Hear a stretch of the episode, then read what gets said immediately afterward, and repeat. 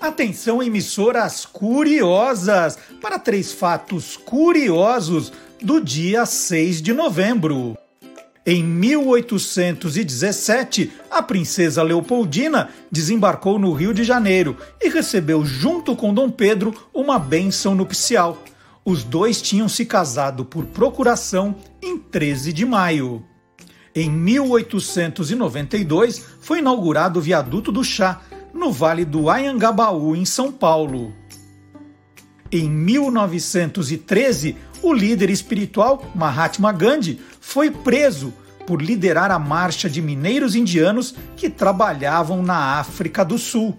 Está entrando no ar o programa que acaba com todas as suas dúvidas.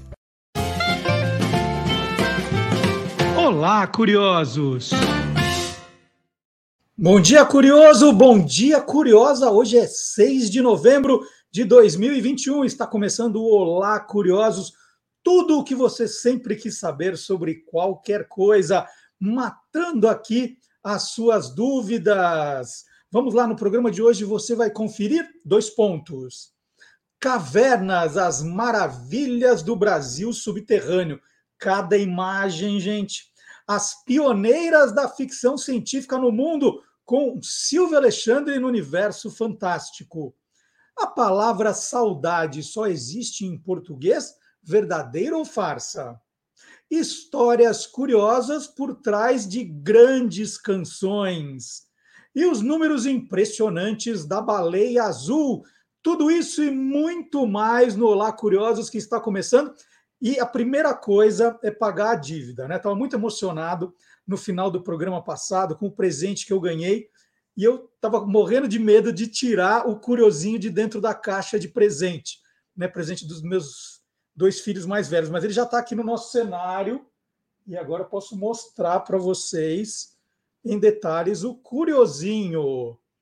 Está aqui, mascote do Guia dos Curiosos, e ganhou essa versão Funko artesanal. Olha que bacaninha. E agora, todo o programa, ele estará aqui fazendo companhia, o troféu APCA, que eu e a Silvânia ganhamos no Você é Curioso. Tem lá o, o Guia dos Curiosos, tem lá a xícara com a frase do Fernando Sabino. No fim, tudo dá certo. Se não deu ainda, é porque não terminou. Então, são. É, é faz, tudo isso faz parte do nosso cenário, está tudo estrategicamente colocado ali. E, aliás, eu tenho que fazer uma menção aqui que o criador do Curiosinho é o ilustrador Daniel Condo. Ele deu de presente esse personagem no ano de 2000, e isso está sendo contado aqui no Guia dos Curiosos, edição fora de série. Porque o começo todo do livro eu conto histórias e curiosidades dos primeiros 25 anos do Guia dos Curiosos. E o personagem está aqui, curiosinho, contando essa história, né? É, contando essa história do presente que o Daniel Condo me deu e agora ganha essa versão. Ó, estão bem parecidos, hein? Gostaram? Olha lá. Olha lá, Lupinha. Ah, bonitinho, bonitinho. Então, bem-vindo, curiosinho, agora parte do nosso cenário. E deixa eu aproveitar, então vou, vou já vou falar de livros, vai. Porque a editora Panda Books, editora do Guia dos Curiosos, estará presente na 23ª edição da Festa do Livro da USP, que acontecerá mais uma vez virtualmente, né, remotamente, entre os dias 8 e 15 de novembro. A Festa do Livro da USP, né, mais uma vez virtual, é um grande evento. É um grande evento que reúne as principais editoras do país é, que oferecem seus melhores títulos com descontos especiais.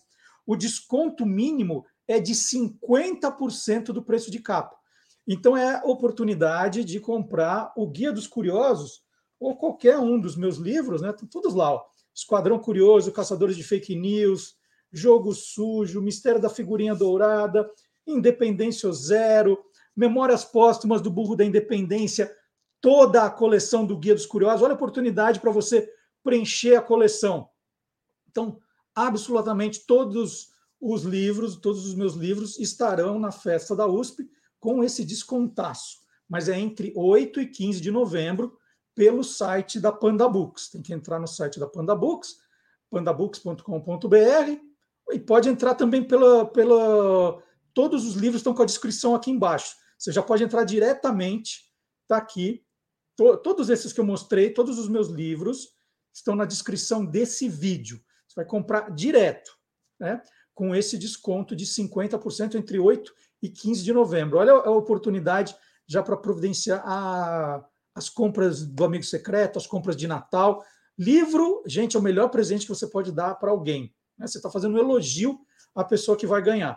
Então, Festa do Livro da USP, um grande evento literário, diria hoje que é um dos maiores, né? Bienal do Livro e Festa do Livro da USP são os dois maiores eventos literários do país. E agora, ainda virtualmente, você não precisa ser de São Paulo. Antes você tinha que ir até a USP para fazer as suas compras, agora você pode comprar de qualquer lugar do país. Então, vou mostrar de novo, vou mostrar a imagem de novo. Festa do Livro da USP, de 8 a 15 de novembro. Né? Tem o site festadolivro.edusp.com.br para você saber todas as editoras participantes. E no caso da Pandabooks, você pode entrar no pandabooks.com.br. E no caso dos meus livros, estão as, os links na descrição do vídeo, do YouTube e do Facebook, certo? Então já, já, já começamos um programa com aquela dica de amigo, hein? Dica de amigo mesmo. E o Carlos Cantoni? Olha lá, o Carlos Cantoni falou: não vai esquecer, hein? Claro que não, Carlos, está aqui dado o recado. É, já mostrei o nosso cenário, o curiosinho está fora da caixa. E agora vamos lá, né? Vamos começar o programa com o Gilmar Lopes. O Gilmar Lopes vai entrar agora num tema polêmico, vai dar o que falar. Vamos lá, é hora do criador do site tracinhofarsas.com, o pioneiro em checagem de fatos no Brasil, Gilmar Lopes.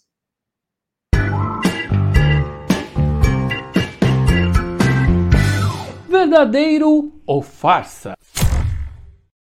É verdade que a palavra saudade só existe na língua portuguesa? Faz um tempão que eu vejo essa afirmação por aí e sempre fiquei curioso para saber. E para comemorar o Dia da Língua Portuguesa, que é 5 de novembro, resolvi pesquisar a respeito dessa afirmação, que vira e mexe aparece em sites e blogs por essa internetona de meu Deus. É verdade que a palavra saudade só existe em português? Será que nenhum outro idioma do mundo tem uma palavra para exprimir esse sentimento? Será que isso é verdadeiro ou farsa? É farsa! A palavra saudade vem do latim solitatem, que quer dizer solidão, e passa ali pelo galego português soidade, que deu origem às formas arcaicas soidade e soldade. Com o tempo, a palavra sofreu influências de saúde e saudar, dando origem à palavra atual. Bom, mas a teoria de que só a gente tem uma palavra para designar saudade tem vários séculos e ganhou força há pouco tempo, quando uma empresa britânica chamada Today Translations fez uma pesquisa juntamente com mais de mil tradutores profissionais para saber quais eram as palavras mais difíceis de traduzir para o inglês e saudade ficou em sétimo lugar. A explicação mais aceita para esse fenômeno é que algumas palavras e expressões são inseparáveis da cultura daquele povo, como é o caso da saudade, né? Muito usada em poesias e canções portuguesas na época das grandes navegações, que narravam na sua grande maioria a saudade de quem ficava e a nostalgia de quem partia. Os norte-americanos até tentam usar palavras que se parecem com a saudade, mas não é a mesma coisa. No entanto, em outros idiomas, há sim palavras para definir a saudade. E eu vou contar com a ajuda do Google Translate, né, para pronunciar para a gente. Em alemão, a gente tem duas palavras para definir algo parecido com saudade. Sehnsucht, Wehmut. Já em espanhol, se fala assim, ó. Añoranza. E em polonês? Tęsknota. Em tcheco, a gente também tem uma palavra para saudade. Stesk. E para terminar, em japonês a gente tem algumas palavras que chegam até perto ali de saudade, que são essa, Akogare. essa Koishi. e essa. Natsukashi. Então, amiguinhos curiosos, essa história de que a gente tem uma palavra para designar saudade só em português é farsa. Vários outros idiomas têm palavras similares, mas é claro que a única saudade é aqui a nossa da língua portuguesa. É a mais poética, a mais bonita, né? E aí, você quer saber se o que está rolando na internet é verdadeiro ou farsa? Então entra lá no www.e-farsas.com. E eu falei que esse, esse tema vai dar muito é, pano para manga, é, e eu vou contar por quê. Em 2018, foi lançado no Brasil o livro Lost in Translation, um compêndio ilustrado de palavras intraduzíveis de todas as partes do mundo, da inglesa Ella Francis Sanders. Foi lançado no Brasil pela editora Raposa Vermelha. E, e, esse livro foi tema de uma reportagem no site do Guia dos Curiosos. Nós fizemos essa, essa matéria, expressões que só podem ser traduzidas com uma única palavra num único país. E o curioso é que a autora, ela Francis Sanders, escolheu a palavra saudade para representar a língua portuguesa no livro, que tem 50 expressões né, que só podem ser traduzidas com uma única palavra num único país. Então, é, às, às, vezes, tem o sentimento né, de saudade, mas você precisa de mais de uma palavra para explicar o que é exatamente o sentimento. E no caso, em português, segundo ela, é, a palavra saudade já você já entendeu o que quer dizer. Fala, é, você pode pôr uma frase, né? Ah, saudade. Você já sabe que a pessoa está com saudade de alguém, já sabe o que significa. Então, ela escolheu essa palavra por ser da língua portuguesa, segundo ela, é, traduzida com uma única palavra num único país, né? É, então, às vezes, né, e aí que tem a, a polêmica, não é que não existe o sentimento, né, ou algo para dizer o que você está sentindo, né, falta de alguém, né, como falar no, no inglês, miss you. É, então, era, era uma palavra só para você entender todo o sentido. E a ela deu uma entrevista para o blog do, dos Curiosos, a autora do livro, dizendo que tudo começou a partir de um pequeno blog criado por ela ela procurava pelas palavras sem tradução, navegando pela internet e xeretando em outras obras que tratavam do assunto. E ela diz que encontrou uma lista de 200 palavras em potencial, então começou a selecionar aquelas que achava melhores. E aí ela disse para o blog, né, escolhi aquelas que traduziam sentimentos universais e que poderiam render bons desenhos. Então, quem quiser conhecer as outras, né, tem palavras muito engraçadas, é só fazer uma visitinha no site do Guia dos Curiosos e procurar por essa reportagem. Nós vamos deixar já na, na nossa home, né? Você já entra, você já, já encontrar a matéria lá e dá uma olhadinha nos outros exemplos, são muito divertidos. É, o tipo de palavra, né? É, o, o, tem uma palavra, uma única palavra, o, o sentido todo que ela tem. É, é, muito, muito legal. Então fica o convite. E eu queria falar aqui desse recebidos. Recebi o livro Luzes na Escuridão, Olha só que livro espetacular para quem gosta dessa vida de cavernas. Livro maravilhoso. Ele é muito grande para ficar mostrando aqui. É da Leda Zogby e do Alan Kalu. É, e tem fotos espetaculares de grandes fotógrafos como a Taliba Coelho, Daniel Menin, Marcelo Krause, Ricardo Martinelli, Vitor Ferrer e também de fotógrafos internacionais que serão apresentados agora no nosso programa, porque chegou a hora da nossa primeira entrevista aqui no Olá Curiosos. Vamos rodar a vinheta.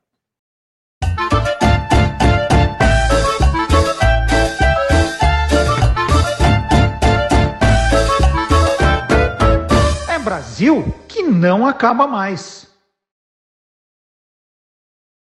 Para o lançamento do primeiro Luzes na Escuridão, em 2017, um grupo de fotógrafos especializados em cavernas do Brasil e de diferentes partes do mundo percorreu 5 mil quilômetros por quatro estados brasileiros: São Paulo, Goiás, Bahia e Minas Gerais. Foram fotografadas 30 cavernas exibindo a beleza do Brasil subterrâneo. O livro ganha agora um segundo volume, né? Luzes na Escuridão 2. E as cavernas apresentadas ficam no Mato Grosso do Sul e no Mato Grosso. Nós vamos conversar agora com uma das coordenadoras do projeto é, Luzes na Escuridão, a Leda Zogby. O outro, o outro coordenador, já vou falar o nome aqui, é o Alan Caluz. É, a Leda é formada em Publicidade e Propaganda pela Escola de Comunicações e Artes da Universidade de São Paulo. Conheço a Leda de lá, não sabia desse outro lado curioso da Leda, fiquei sabendo agora. Ela é executiva na indústria automobilística desde 1992, mesmo ano em que se iniciou na espeleologia. Sócia fundadora do Meandros Espeleo Clube, Leda tem participação ativa no mapeamento e na proteção das cavernas brasileiras. Leda, bom dia! Quanta coisa descobri de você agora, tudo bom? Bom dia! Realmente muita coisa, né? A gente ficou muito tempo sem se falar, então aconteceram muitas coisas mesmo. É, como é que é esse, esse trabalho de mapeamento de caverna? Estou né? lendo aqui na sua história, é, é, você, você ajudou a mapear 300 cavernas em 21 estados brasileiros. Como é que funciona esse trabalho de mapeamento? Você ouviu dizer que tem uma caverna lá e vai ver se é verdade? É mais ou menos isso mesmo. Na verdade, assim, as cavernas elas é, se encontram em vários, em várias litologias, em outras palavras, em várias rochas diferentes. Elas podem ser encontradas, né? Mas as mais interessantes para mim, pelo menos, são as cavernas em calcário, é, porque elas têm aquelas formações, estalactites, estalagmites. As outras também são interessantes, mas as mais legais são em calcário. Então, em geral, a gente procura lugares onde tem calcário e muitas vezes a gente marca uma expedição sem mesmo saber se existe uma caverna naquela região e a gente vai fazer o que a gente chama de prospecção. Então, a gente pode fazer uma pesquisa preliminar em cima de imagens de, de Google Earth, sabe? Com a, com a tecnologia, a gente consegue analisar por cima, por exemplo, se um rio ele está andando e de repente ele some, ele entra no morro. Existe uma grande chance de lá ter uma caverna, porque ele vai procurar um espaço para a água passar por dentro. E é essa água, a erosão da água, que vai formando a caverna. Então a gente faz essa, esse estudo preliminar numa região, depois a gente vai lá e começa a procurar e, per, e perguntar para as pessoas é, se alguém sabe aonde tem caverna, onde sai morcego. Geralmente, o pessoal da zoonose local, sabe, que cuida de, de, de tratamento de para procurar os morcegos para poder colocar veneno para matar, porque os morcegos ficam é, chupando o sangue dos animais, eles geralmente eles têm boas dicas para a gente também, sabe? Eles falam: olha, em tal lugar tem uma região onde tem, tem caverna, tem buraco lá. E daí a gente vai, entra, explora essas cavernas e mapeia. A maioria das vezes a gente recebe indicação local mesmo, sabe? Então a gente entra com, são é uma equipe que entra, não é nunca uma pessoa sozinha, e a gente entra com equipamento que hoje em dia a gente tem um novo equipamento que é um tipo de uma bússola, é, que ela é como se uma, uma trena laser, você aperta um botão e na, nesse mesmo aperto de botão ela vai te dar a direção, a inclinação e a distância. Então, com essas informações, a gente vai montando como se fosse uma aranha do tamanho da caverna e a gente vai fazendo o desenho para poder saber como é que ela é lá dentro. Então, nosso objetivo é documentar e entender como é que ela é, tanto na altura, no volume, quanto na dimensão total. Porque só sabendo dessa dimensão é que a gente pode conseguir preservar o que interessa realmente, né? E o que, que define uma caverna, então? É, para se chamar de caverna, tem que ter um tamanho, uma altura, tem, tem é, falando, não, Olha, é uma gruta, é uma caverna, o que, que é exatamente a caverna? Gruta e caverna é a mesma coisa, tá? Existem várias, vários sinônimos para a palavra caverna. Então, a caverna. Em São Paulo a gente usa muito caverna, mas em Minas usa-se muito gruta. Na Bahia usa lapa. Uhum. então tem gruna, lapa, caverna, tem um monte de coisa, inclusive toca, né? Quando você fala toca, toca é uma coisa pequena, mas a maior caverna do Brasil se chama Toca da Boa Vista e ela tem mais de 100 quilômetros, né? 112 quilômetros de, de extensão. Então, é, são sinônimos para a mesma coisa, mas uma caverna é, um, é uma cavidade natural é, que possa ser penetrada pelo homem. Então, a gente considera a caverna a partir de uns 4, 5 metros de, de, de dimensão, né? Depende muito da litologia também.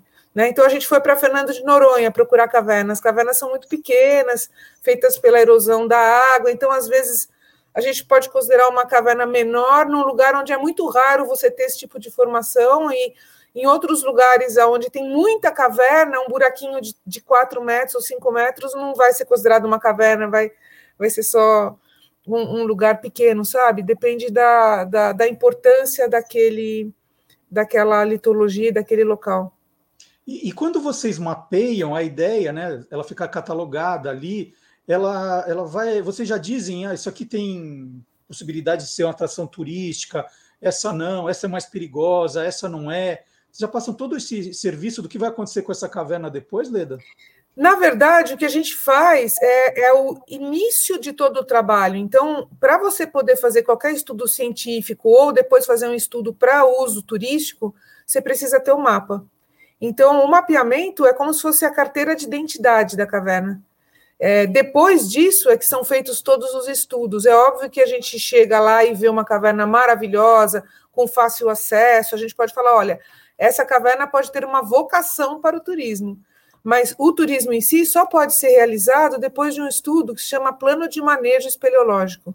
Então, esse plano de manejo vai estudar a fauna, que bichos tem ali, que, o que, que tem ali, como é que é a, a, a, o clima dentro da caverna, porque você não pode, por exemplo, é, fazer turismo num lugar onde você pode ter algum acúmulo de algum gás que pode ser é, complicado. Então, tem vários estudos que devem ser feitos antes da gente de, de ser liberado uma caverna para o turismo.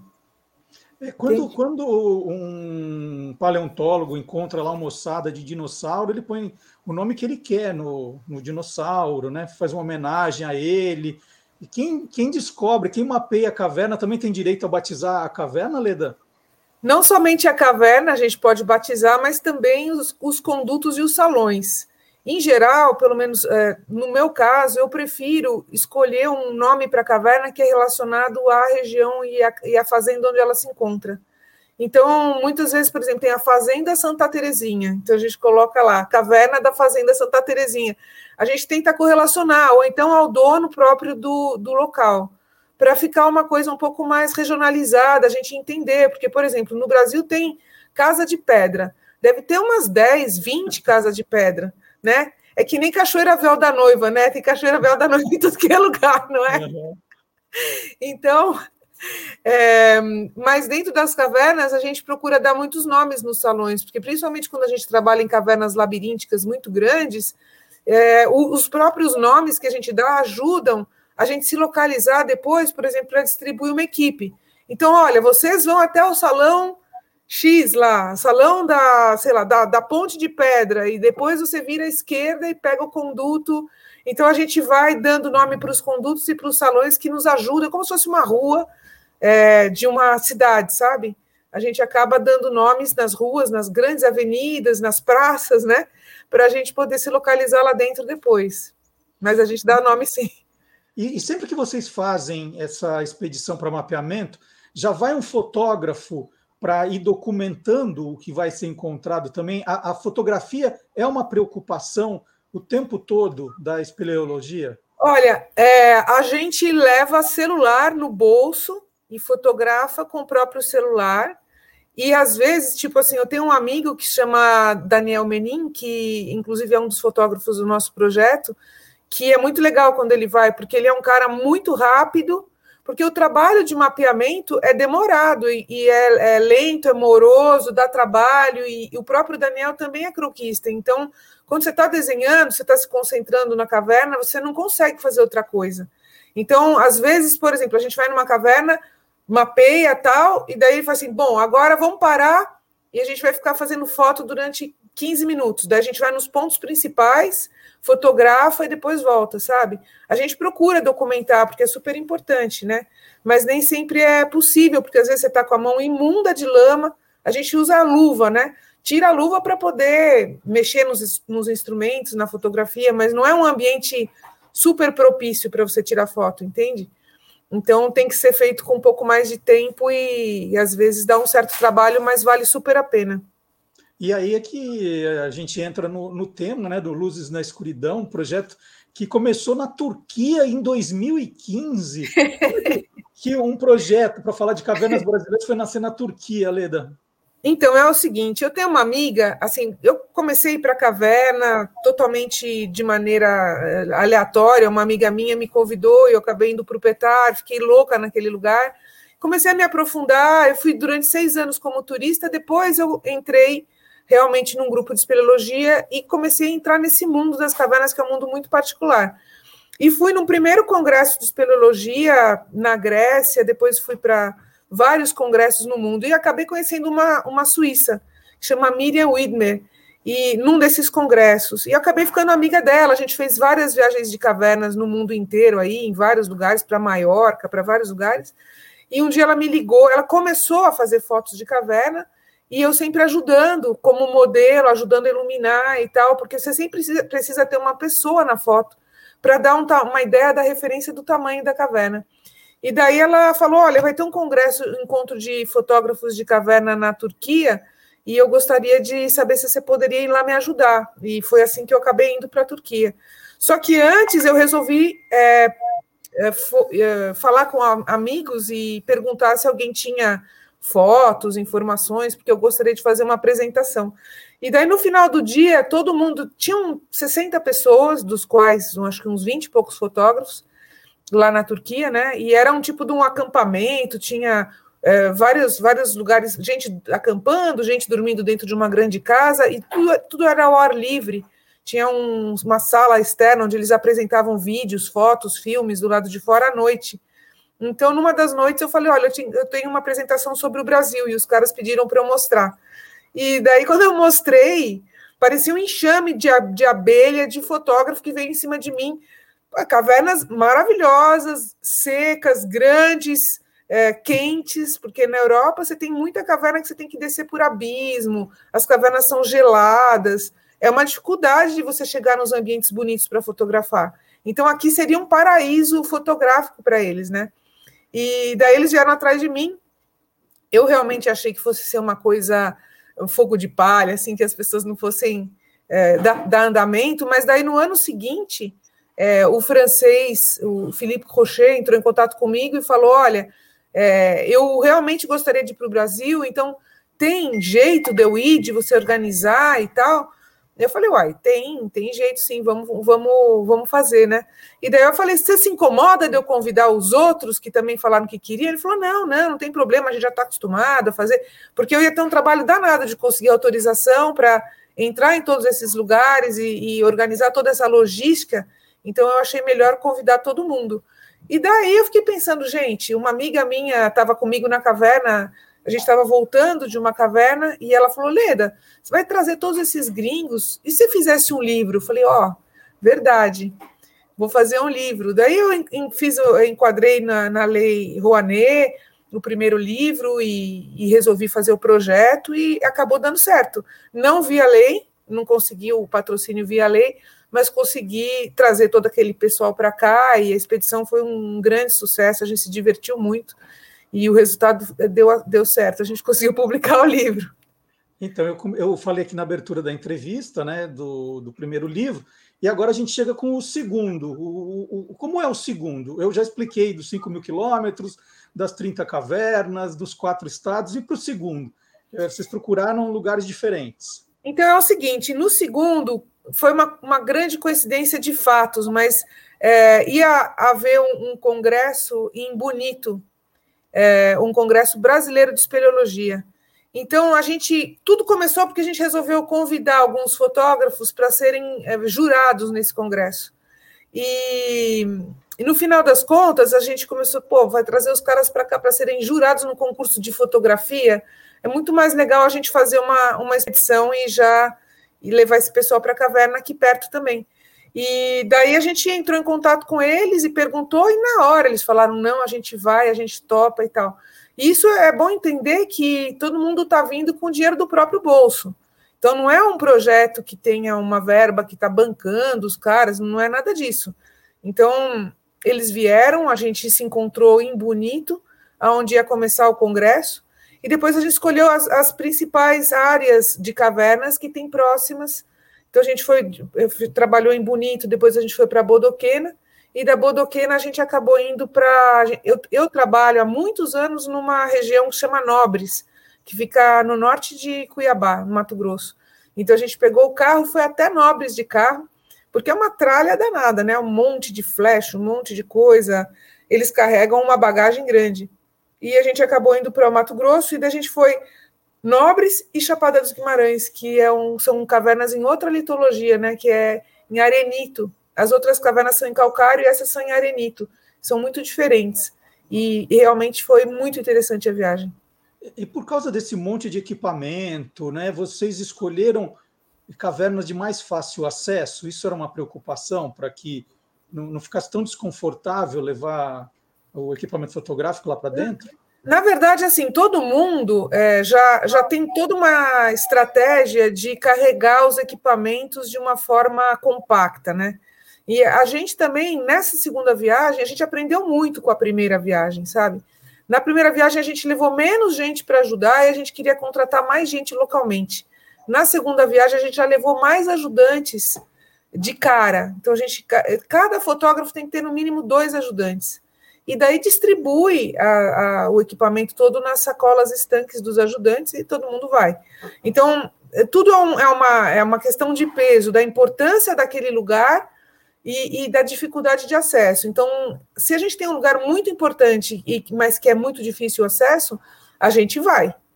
Agora, pode ter um lugar que seja mais ou menos importante, daí a gente já não vai, a gente procura equilibrar. E também tem uma coisa de distribuição dos fotógrafos naquelas cavernas, porque eles não podem estar todos juntos na mesma hora, porque a luz de um fotógrafo atrapalha o trabalho do outro, entende? Então a gente, numa mesma caverna, a gente pode pôr no máximo dois fotógrafos e eles têm que estar em lugares diferentes da caverna para poder dar certo e, e um não atrapalhar a vida do outro. E a alta umidade do ar atrapalha eh, enquanto o fotógrafo trabalhando ali dentro?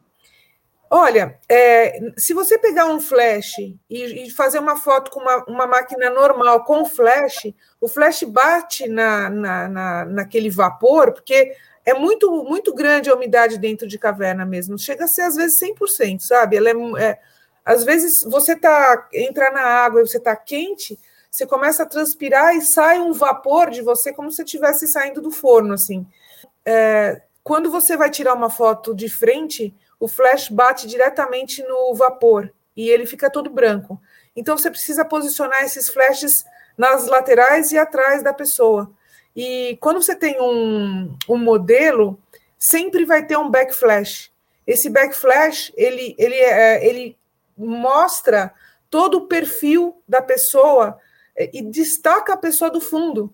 Porque se você colocar só flash na frente, ela meio que se confunde com aquele fundo.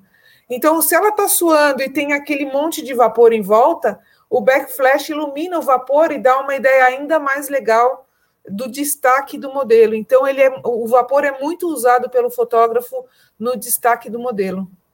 Para o Luzes na Escuridão 2, foram quantas cavernas fotografadas? Quantas fotos tem no livro, Leda? Olha, nós, nós eh, fotografamos 24 cavernas, mas dessas 24, nós selecionamos umas 20 mais ou menos. E é, tem, para te falar a verdade, quantas fotos tem no livro, eu não sei te dizer. Eu sei que tem 228 páginas. A Muito gente bastante. diminuiu um pouco o número de páginas. Eu tenho os dois livros aqui para mostrar a diferença. Aqui é o volume 1 e aqui é o volume 2. Uhum. São dois livros grandes, tá vendo? O volume 2 foram só dois estados, o volume 1 um foram quatro estados, né? Então a gente diminuiu um pouquinho o tamanho, é, não somente pelo número de estados, porque eu teria fotos para fazer 300 páginas também, mas pelo peso, porque como é um projeto internacional, eu tive muita dificuldade de exportar esse livro por causa do peso dele. O primeiro tem 2,3 kg, o segundo tem 1,900. Então a gente fez um pouquinho menor de dois para conseguir mandar para fora de uma maneira um pouquinho mais fácil, mais barata também. No, no making off eu vi fotógrafo da França, da Espanha, dos Estados Unidos, da Hungria, são, são essas quatro nacionalidades mesmo. Então, são, é um fotógrafo, tem um americano, o Kevin americano. um francês, que é o Philippe Crochet, o espanhol, que é o Victor Ferrer, o húngaro, o Chaba Egri, e a minha amiga suíça, que foi quem me enfiou nesse mundo, que é a Miriam uhum. Widmer, da fotografia. Leda, é, é, a gente, a gente marcou essa nossa conversa um pouquinho antes desse acontecimento em Altinópolis, no interior de São Paulo, né, desabamento lá de uma, de uma caverna, de uma gruta, que matou oito bombeiros civis. E eu acho que as pessoas estão se perguntando, assistindo a nossa entrevista aqui, é, é, é uma coisa muito perigosa? Você sente que você está arriscando a sua vida ou, ou não? Foi um acidente ali? Foram Essa nove bombeiros que faleceram nesse é. acidente. E, hum. e, desde que eu trabalho, assim, eu estou em caverna há 30 anos, né? e eu nunca vi um acidente dessa forma. É, não sei realmente o que aconteceu. O que eu imagino é que, como eles estavam numa caverna em arenito, é, o arenito é a mesma rocha do aquífero Guarani, sabe? É uma, uma rocha porosa que ela recebe a água e ela vai acumulando a água e ela vai ficando muito pesada. Isso significa que aquilo lá deve ter estava embebido de água e alguma coisa desestruturou que desmanchou. Mas assim, eu nunca tive a sensação de estar tá correndo um risco de desmoronamento. Muito, nunca aconteceu um acidente com espeleólogo no Brasil que tenha sido ferido é, num, num, desmoronamento. É, tem um outro evento que aconteceu que morreram 10 pessoas há alguns anos atrás, era um, uma procissão, uma coisa religiosa dentro de uma caverna que também desmontou um pedaço do teto. Mas também era uma coisa assim muito muita gente, você vê que tinha 26 bombeiros lá, 27, sei lá, é, bombeiros dentro da caverna. Eu não sei qual era a atividade que eles estavam fazendo, se isso impactou. Agora, assim, a gente tem uma, uma associação que se chama SER, que é, é uma sociedade de. uma associação de pessoas que trabalham no, no, no resgate de cavernas, né? Então, eles fazem treinamentos e é, toda, toda a base vem da Federação Francesa de Espeleologia que vem todo ano para o Brasil para treinar as pessoas daqui também. Agora a gente já tem é, realmente uma estrutura muito sólida e é, nós temos até é, formadores aqui no Brasil para o resgate em cavernas. E eles foram mobilizados ontem, eles tentaram chegar até o local, mas eles estavam em trânsito quando saiu a notícia de que todos tinham falecido e, e que infelizmente não, não teve como salvar, né? mas é, a gente vai ter, tentar entender o que aconteceu naquela, naquele, naquele local e por que, que aquilo desabou daquela forma, mas não é uma coisa comum, não. Quando, e a resposta é: não me sinto em perigo, não. Quando tem uma expedição, né, tem os que entram na caverna e tem gente que fica já ali do lado de fora para alguma emergência, tem isso? Não, na verdade, assim, a gente não é que fica do lado de fora. Quando você vai para uma caverna, você informa uma pessoa é, externa e que entenda do negócio, que tenha contato com o resgate, etc. Qual é a hora que você está entrando, qual é a hora que você está saindo e o que, que você vai fazer. Você não sabe direito onde você vai estar tá dentro da caverna, mas você tem, você tem os horários de entrada e saída, geralmente. Então, se, se as pessoas sabem que está em determinado lugar, você sai você avisa, ó, oh, já saí, está tudo bem. Se a pessoa não, não avisa, ela vai, essa pessoa que ficou do lado de fora, ela vai começar a tentar descobrir. Geralmente a gente deixa o telefone da, do dono da fazenda, onde a gente está, para daí a pessoa vai ligar, ou oh, eles entraram no horário certo, já saíram, já deram notícia, então eles vão começar é, a, a, se mobilizar, e caso não saia no dia seguinte, por exemplo, ou até uma determinada hora, ele vai mobilizar uma equipe para ir lá procurar. Mas assim, é muito, muito raro no Brasil ter acidente em caverna. E quando vocês estão mapeando uma caverna, né, que você fala assim, ah, você entra, não sabe o que tem lá dentro, aí tem um salão à direita, outro à esquerda, vocês vão deixando miolinho de pão no caminho, quer dizer, algum tipo de miolinho de pão, para saber por onde vocês entraram, que é a saída? Não, a gente, a gente trabalha com bases topográficas. Essas bases topográficas, é, a gente coloca um pinguinho de tinta e a gente coloca uma fita plástica com um número e essa, esse número é o mesmo que está no, no seu desenho do papel. Então, como a gente trabalha com o desenho, ele é, é direcionado para o norte, a gente chama ele de norteado, então ele já está em proporção e direcionado para o norte. Então, você sabe exatamente aonde você passou e você vai deixando os, os números. Na volta, mesmo que seja uma caverna extremamente labiríntica, tem cavernas, eu, eu mapei uma caverna na Bahia, que já passou de 7 quilômetros, 7 quilômetros e meio de mapa, e é um labirinto gigante. Mas você olhando os números que estão lá na, na, na, parede, nos lugares específicos, você já sabe onde você está. E sabe, você vai virar para a esquerda, para a direita, para você poder sair. Então, assim, eu nunca fiquei perdida numa caverna quando eu estava mapeando. Mas às vezes você vai com uma pessoa que fala: Não, lá eu conheço, tal, já está mapeado, eu conheço, eu sei daí você pode ficar perdido, porque a pessoa não conhece, conheço, pode se perder lá dentro. E, com morcego, com morcego você se dá bem, Leda? Eu me dou bem, eu, eu assim, também morcego não é uma coisa que que vai é, pular no seu pescoço e vai chupar seu sangue, não tem nada disso, sabe? Uh, a gente toma um certo cuidado para, tipo, você vê um morcego no chão, você não vai botar a mão, porque ele vai te morder, né? É, e se ele está no chão e ele está meio caído, ele pode estar tá doente. Aí é que é o problema, né? Porque o morcego é transmissor de raiva. Então, assim, eles, eles voam, eles passam na sua frente, às vezes, assim, parece Matrix, sabe? Um monte de bala, assim, pá, pá, pá, pá, pá, pá.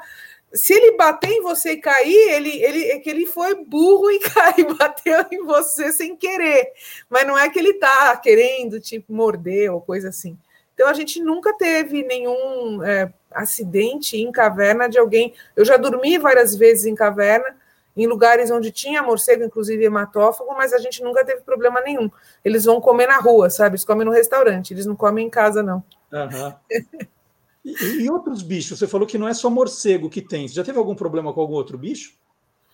Não, a gente, olha, é, os maiores bichos que, que tem em caverna, fora morcego, porque o, o morcego, caverna é um ambiente que não tem, não tem luz do sol. Então você não tem fotossíntese, você não tem comida para bicho.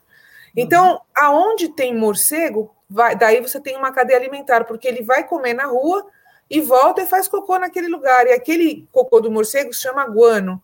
O guano, ele é alimento para uma série de outra de vida.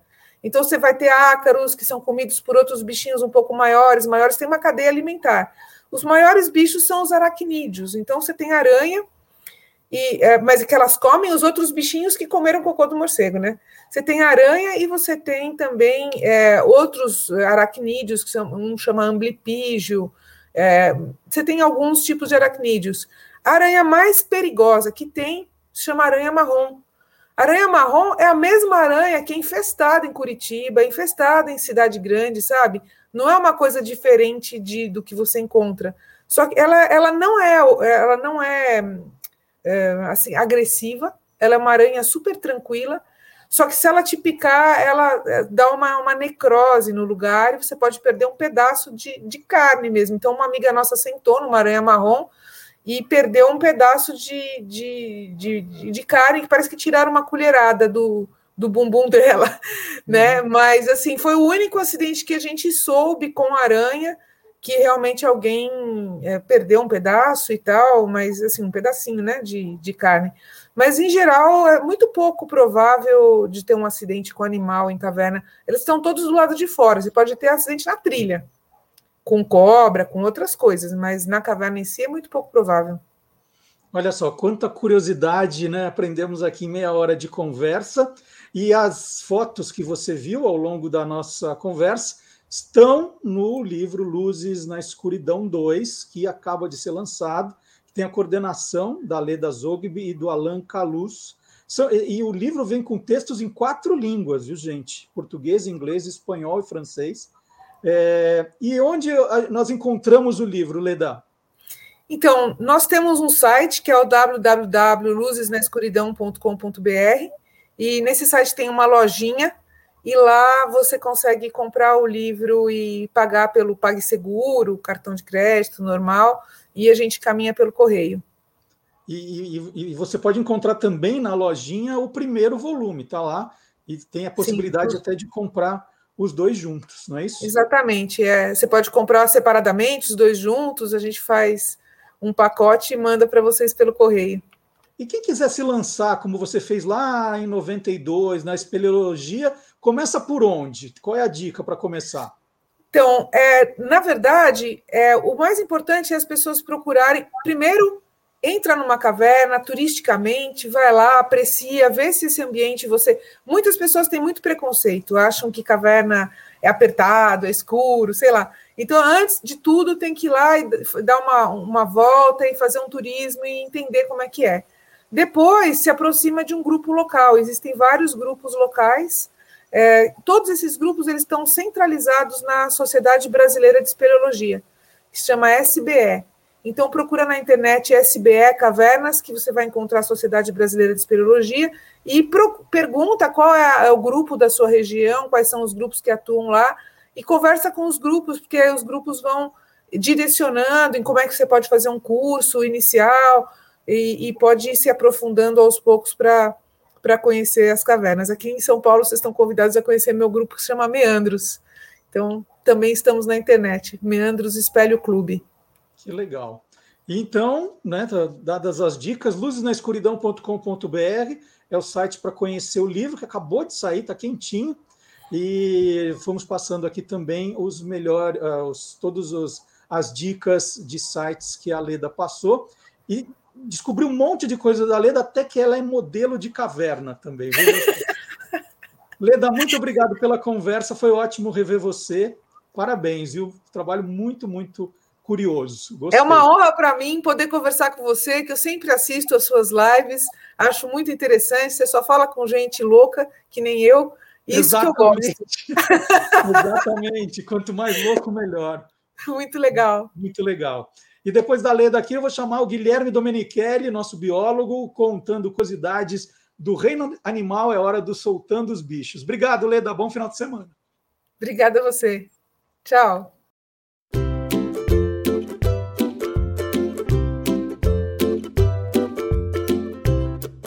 Soltando os Bichos, com Guilherme Domenichelli. As baleias são animais incríveis, aliás, os maiores do mundo. Você sabia que existem 40 espécies diferentes? E a maior entre todas elas é a baleia azul. Ela pode medir até 30 metros de comprimento e pesar 180 toneladas. É do tamanho de um Boeing 737. E seu peso é o mesmo que 28 elefantes juntos. Uma curiosidade muito legal é que ela come animais bem pequenininhos, principalmente o krill, que é um camarão minúsculo. Come até 4 milhões de krios por dia. A língua de uma baleia azul pesa próximo de 3 toneladas. Seu coração pesa em torno de 600 quilos e tem o tamanho de um carro pequeno. Um bebê poderia engatinhar através de suas principais artérias, e o humano adulto poderia até arrastar-se pela sua horta.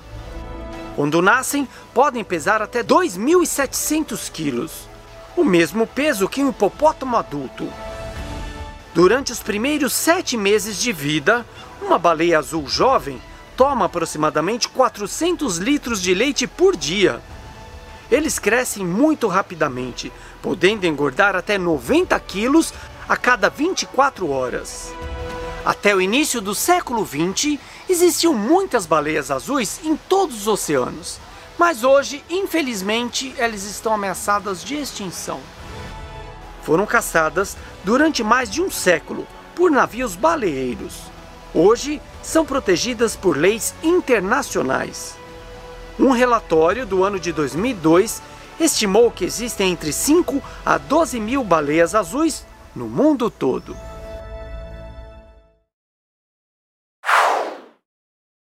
E agora é hora de provar que o mundo inteiro é curioso.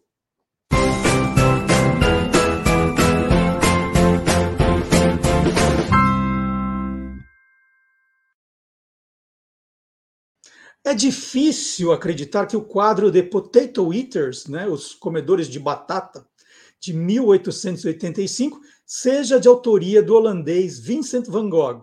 O quadro tem cores opacas, formas estranhas, nada daquela perfeição anatômica, perfeição técnica.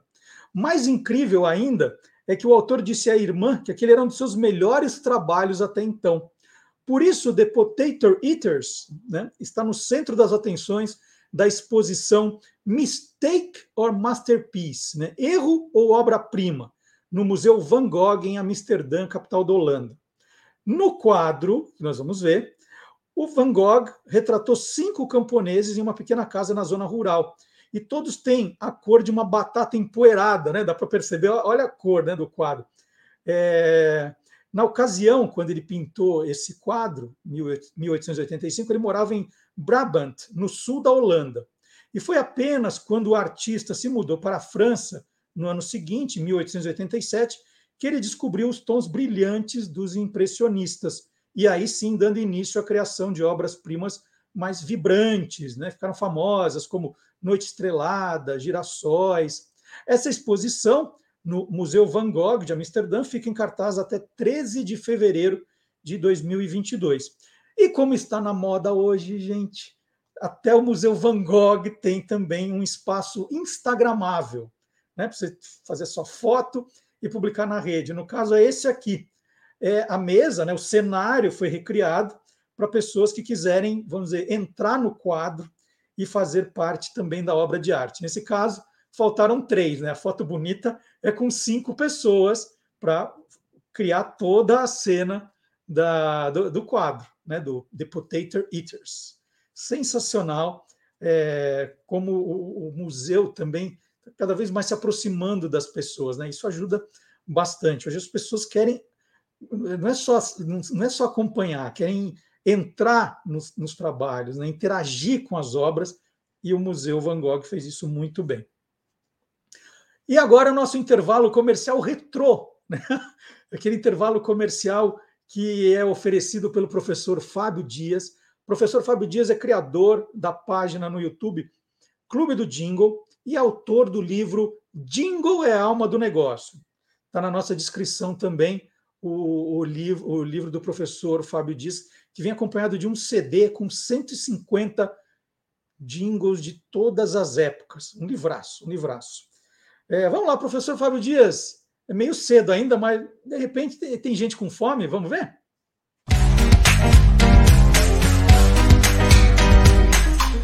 Clube do Jingle. Em 1967, um dos franqueados de McDonald's nos Estados Unidos criou um sanduíche que mudaria a imagem da marca em todo o mundo. Ele criou o Big Mac. A partir do ano seguinte, a rede passou a oferecer o sanduíche nas suas principais lojas e em 1974 colocou no ar pela primeira vez o jingle que é a grande marca do sanduíche. Esse jingle ele descrevia num curto espaço de tempo todos os ingredientes que compunham o lanche e reafirmava é, é, numa segunda passagem cada um deles. Aqui no Brasil, o jingle passou a ser veiculado a partir de 1983 e ganhou incontáveis versões. Inclusive, em uma das campanhas no final dos anos 80, é, o McDonald's pedia para as pessoas cantarem o jingle, não importa o ritmo que escolhessem, que podiam ganhar algum tipo de prêmio, ou refrigerante, ou até mesmo o sanduíche grátis. Me lembro de uma outra é, promoção que o McDonald's fez, que se você conseguisse não cantar o jingle, mas contar todos os ingredientes em menos de 3 segundos, ou em até 3 segundos, ganhava um refrigerante para acompanhar o seu lanche. Uma outra curiosidade também sobre é, o Big Mac é que no jingle, até meados dos anos 90, é, se falava dois hambúrgueres. E a partir de então corrigiram, como é mais adequado à língua portuguesa, e passou-se a falar dois hambúrgueres. Então, esse jingle, bastante emblemático, que de certa maneira é sinônimo não só do sanduíche, mas de McDonald's, ganhou inúmeras versões e hoje a gente vai ver uma delas que marcou bastante a todos nós. Vamos assistir? Vem ao McDonald's, faça um Big Mac cantando e ganha uma mini torta brincando. A música é assim, ó. Dois hambúrgueres, alface, queijo, molho especial, cebola, picles num pão com gergelim. Mas você pode cantar do jeito que quiser. Deixa eu ver. Estilo rock! Dois hambúrgueres, alface, queijo, molho especial, cebola e picles no pão com gergelim. Vem aqui fazer igual. Peça um Big Mac cantando e ganhe uma mini torta brincando.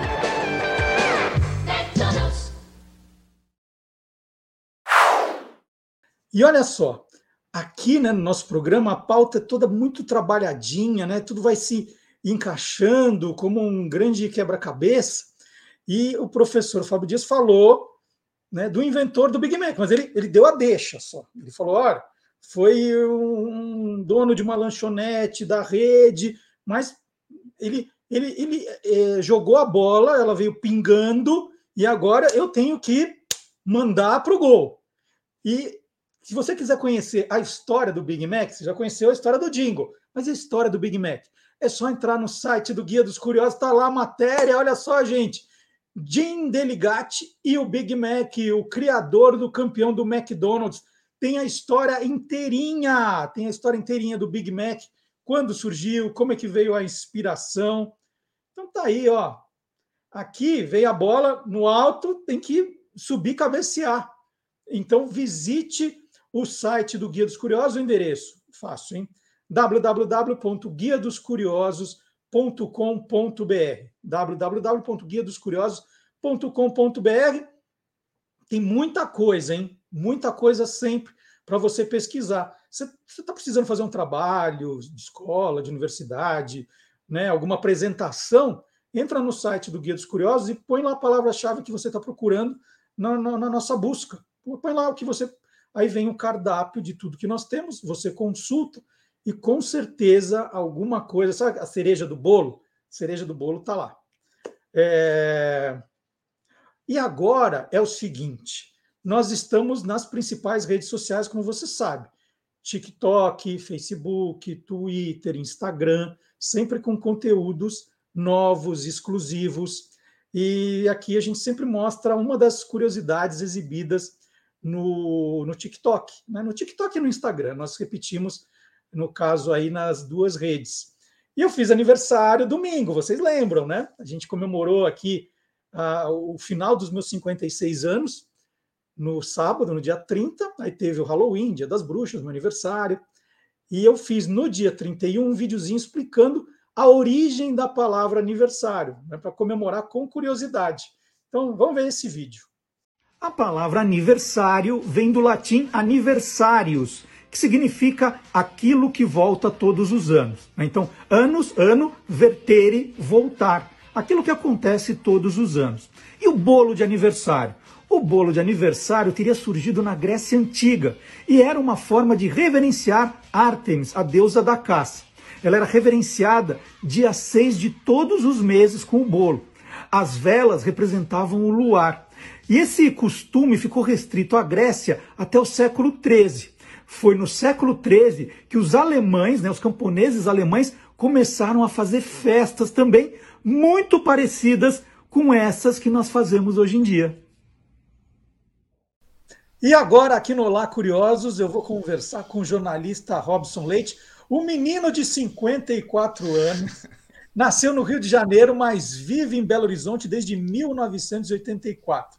Ele é formado em jornalismo pela PUC de Belo Horizonte e já trabalhou nos principais veículos de comunicação da capital mineira. Tinha uma carreira aí maravilhosa de 30 anos. Apaixonado por música, e aí é o tema do nossa, da nossa conversa, ele criou em 2007 o blog Histórias pelos Cantos, onde decidiu compartilhar o que era antes uma mera curiosidade. De onde veio a inspiração para grandes canções? Não só da música brasileira, tem música internacional também. E os textos são todos frutos de pesquisa em fontes diversas. O Robson é do meu time, adora uma pesquisa. E, e ele não fica só na, na questão dos versos e, e melodias, não. Ele vai a fundo na pesquisa, conta a história dos personagens, né, do momento, às vezes histórico, político, social do país. Robson, bom dia. Quantas músicas já são no, no blog, hein? Bom dia, Marcelo. Um prazer estar com você aqui. Eu sou um curioso assumido, né? Todo jornalista é, é, é, é curioso profissional, né, cara? E quando quero começar falando primeiro dessa admiração que eu guardo pelo seu trabalho, é, desde, desde o primeiro guia, lá em 1995, quando eu li aquilo, aquilo foi muito libertador. Né, porque era o, igual a gente estava falando aqui antes de começar a gravar, era o Google antes do Google, né, cara? Era. A gente localizando, é, é, é, viajando na nossa própria história, nos, nas nossas curiosidades. Foi uma coisa que me abriu muitas muitas janelas assim na cabeça e, e a partir daí eu comecei a trabalhar muito com essa ideia de explorar coisas que me eram eram do meu interesse assim que às vezes ficava aquela lacuna né contar histórias que a partir de, de, de, de pesquisa de informação que a gente ia é, aí buscando, né? Com, com, claro que quando chegou o Google ficou muito mais fácil. Sim, né? deu uma ajudada, deu uma ajudada, Ajudou sim. bastante, né? Mas é um prazer estar aqui podendo falar com você e contar um pouco da história desse blog, né? Que tem mais de 50 é, pontos agora, né? A gente já fez mais de 50, contou mais de 50 histórias de música. Às vezes a gente conta um pedacinho, às vezes a gente vai, igual você falou, vai fundo, conta um pouco da história também desses protagonistas, das pessoas por trás da música, que não é só um artista, né? Só, às vezes são, muitas das vezes são várias pessoas envolvidas na produção de uma música que vira, que acompanha a gente para a vida inteira, né? Robinson, vamos contar algumas das histórias, né? Porque essa essa ideia, né, da nossa curiosidade. Qual é a campeã de views aí? Qual foi a mais vista até hoje? E conta um pouco da história dela. Rapaz, por incrível que pareça, nem é uma história que a gente pode considerar assim, é, é, que, que as pessoas não conheçam, mas que já muita gente já ouviu e até o próprio ao seu Valença já contou, essa tem mais de 70 mil views, é a minha campeã. É a história da La Belle de Jour, né, que é uma canção do, do, do Alceu, e que tem uma história curiosíssima, que o Alceu estava Olá. na França. É, curioso, curioso é com você. Né? Uma história curiosíssima que ele estava em Paris, estava viajando, e aí estava num bar, tomando suas seus Beer Nights, curtindo a noite, quando ele conheceu uma mulher linda, maravilhosa, encantadora. E quando ele se deu por si, ela foi embora, né? trocaram aqueles olhares, ele foi aquele, né? aquela figura absolutamente encantadora que ele é. E aí o amigo dele disse, você sabe quem era aquela? Não. Rapaz, aquela ali era Jaqueline Bisset. Ó, oh, Jaqueline Bisset, atriz, é, Jaqueline Bisset. E ficou com aquilo na cabeça, né? Aquele encontro, pô, podia ter ido mais longe, né? Não, não, eu, eu vi, mas eu não reconheci quem era. Aí passou um tempo, ele voltou lá para a Praia da Boa Viagem e, e, veio aquele insight de fazer a música. Eu lembro da moça bonita da Praia da Boa Viagem. E fez uma mistura, né? E ele associou a Jaqueline Bisset ao filme né, La Belle de Jour, né? Só que tempos depois é que ele foi descobrir que não era a Jaqueline Bisset, era a Catherine Deneuve, que era a, a... Só que aí já tinha, a música já estava na, na, na, cabeça de todo mundo. Ele fez a música pens, mirando na, na, na Jaqueline Bisset, acertou a Catherine Deneuve e mandou a, a Praia da Boa Viagem para a França. Quer dizer, uma, coisas da genialidade, esses processos criativos aí que são muito interessantes, né, Marcelo? E, e, eu gosto dos detalhes que você coloca, Robson, porque diz que quando você escreveu que quando a Jaqueline Bisset chegou perto dele, ela perguntou: o que você faz? Ele falou: sou poeta. Ela falou: então faz um poema. Faz um poema é para mim. Legal essa história. e ele conta isso. Vocês podem investigar depois nas redes sociais do Alceu, que ele conta isso com.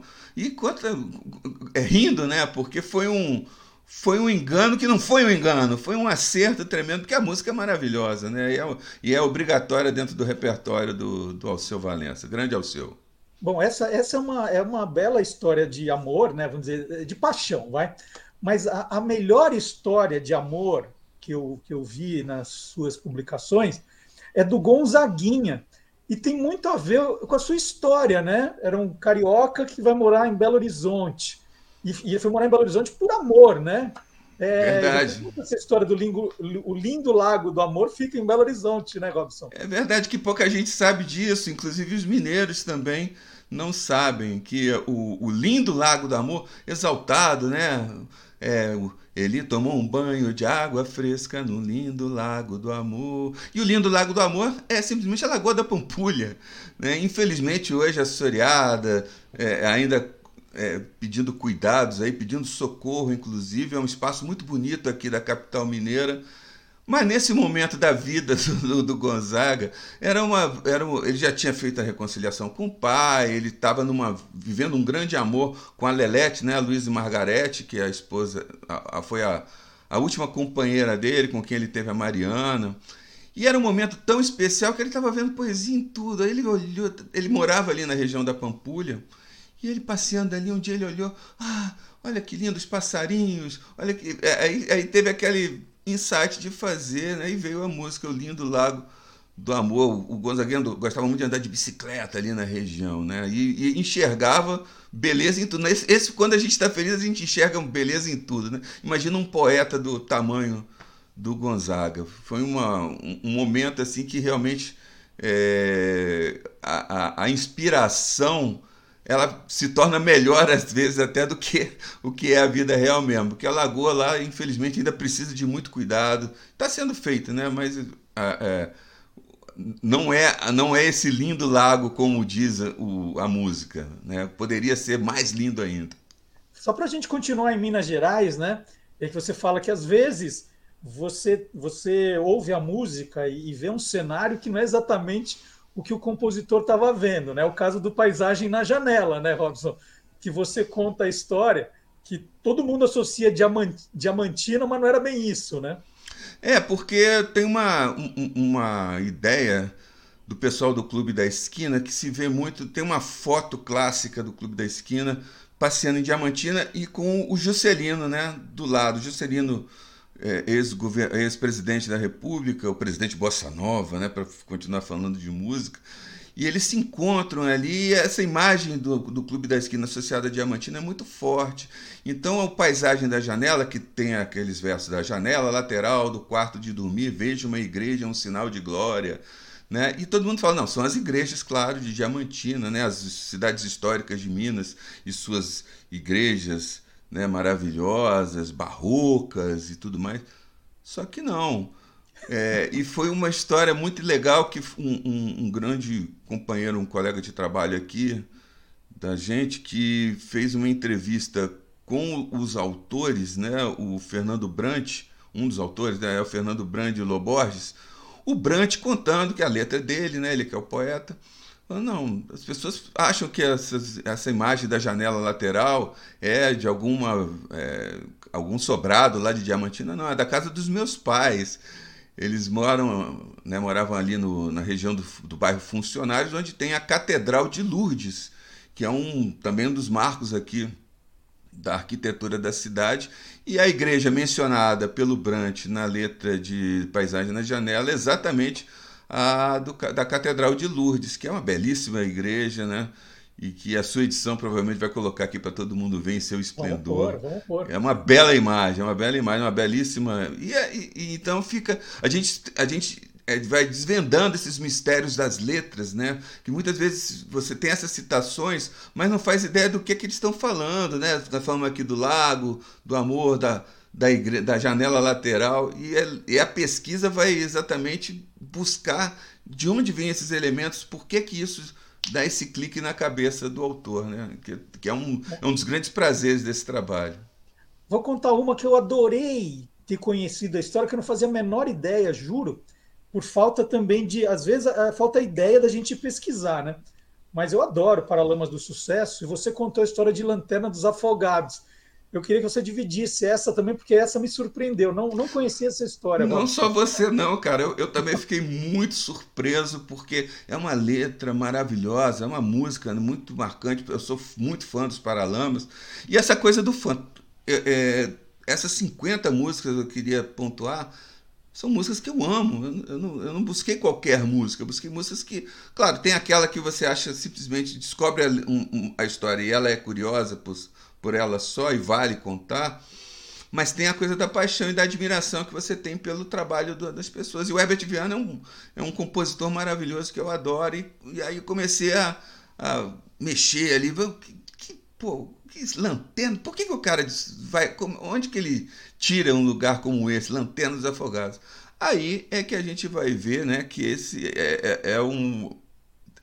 A Lanterna dos Afogados é um bar presente no livro Jubiabá, né, do Jorge Amado, e que é, é, é, mencionado esse lugar, né? não vou dar spoiler do, da história do livro, porque tem um mistério ali todo envolvido e tudo mais, mas o, o, o Herbert foi buscar nesse, nessa Lanterna dos Afogados, que é um bar fictício, na região portuária lá de Salvador, e daí ele criou essa, essa obra que também é tão grande quanto a do. do aí, aí, é um comparativo até que, não, que não, não vale, não temos o mérito, mas é uma música que certamente está no coração das pessoas, foi gravada pela Gal Costa, várias pessoas já gravaram, e vem de um livro. Tá lá no, um, é um dos capítulos de Jubiabá do Jorge Amado.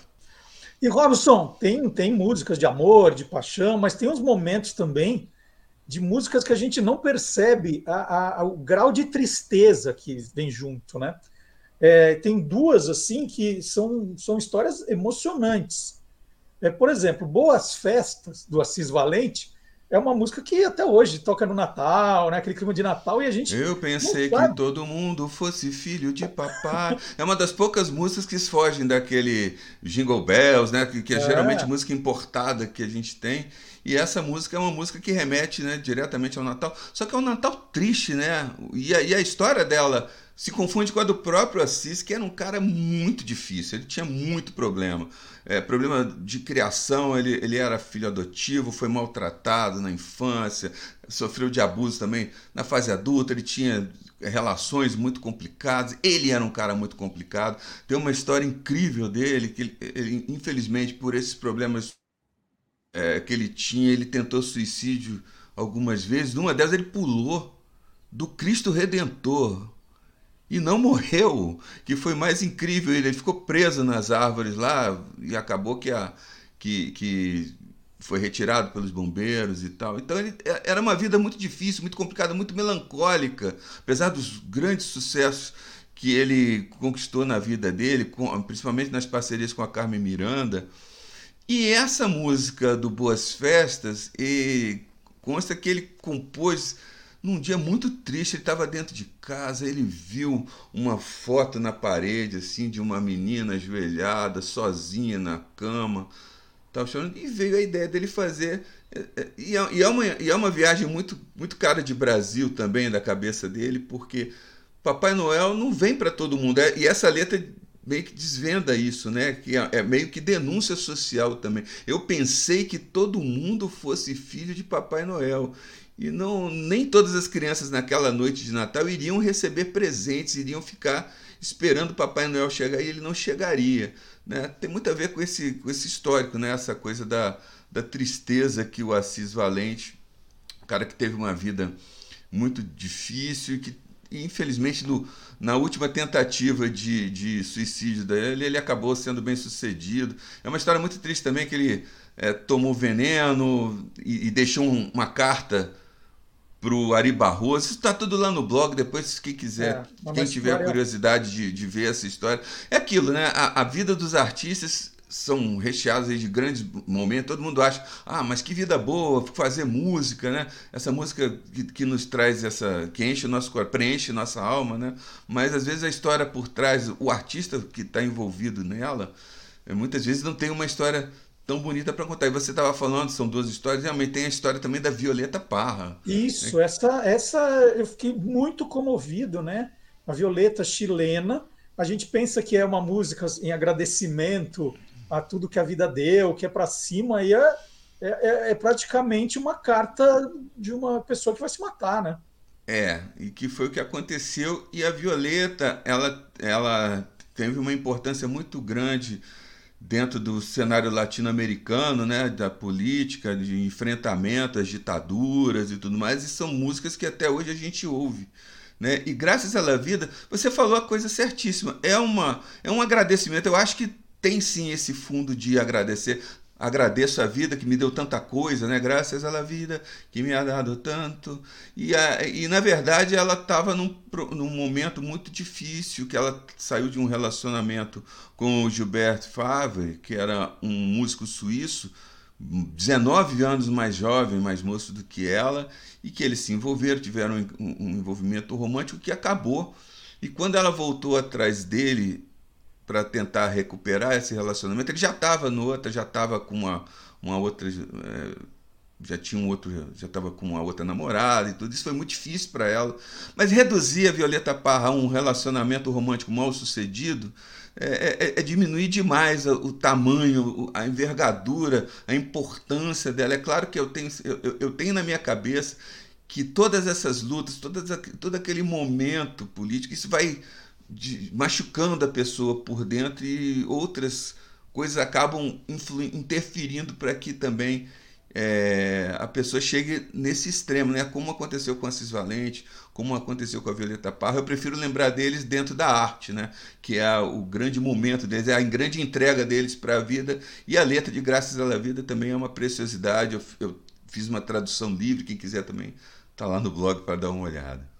É, tem uma outra que, que também achei muito interessante, que é, é, é, um, é um, dizer, um, pedido de desculpa né, do Paulinho da Viola para Portela, que é o Foi um Rio que Passou em Minha Vida, né, Robson?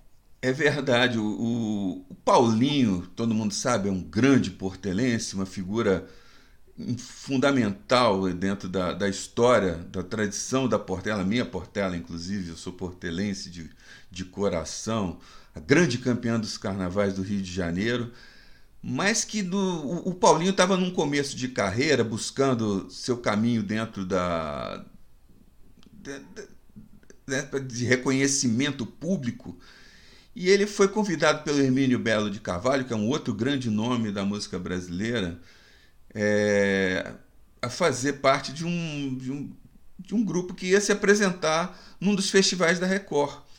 Né? E eles compuseram juntos o samba Sei Lá Mangueira né?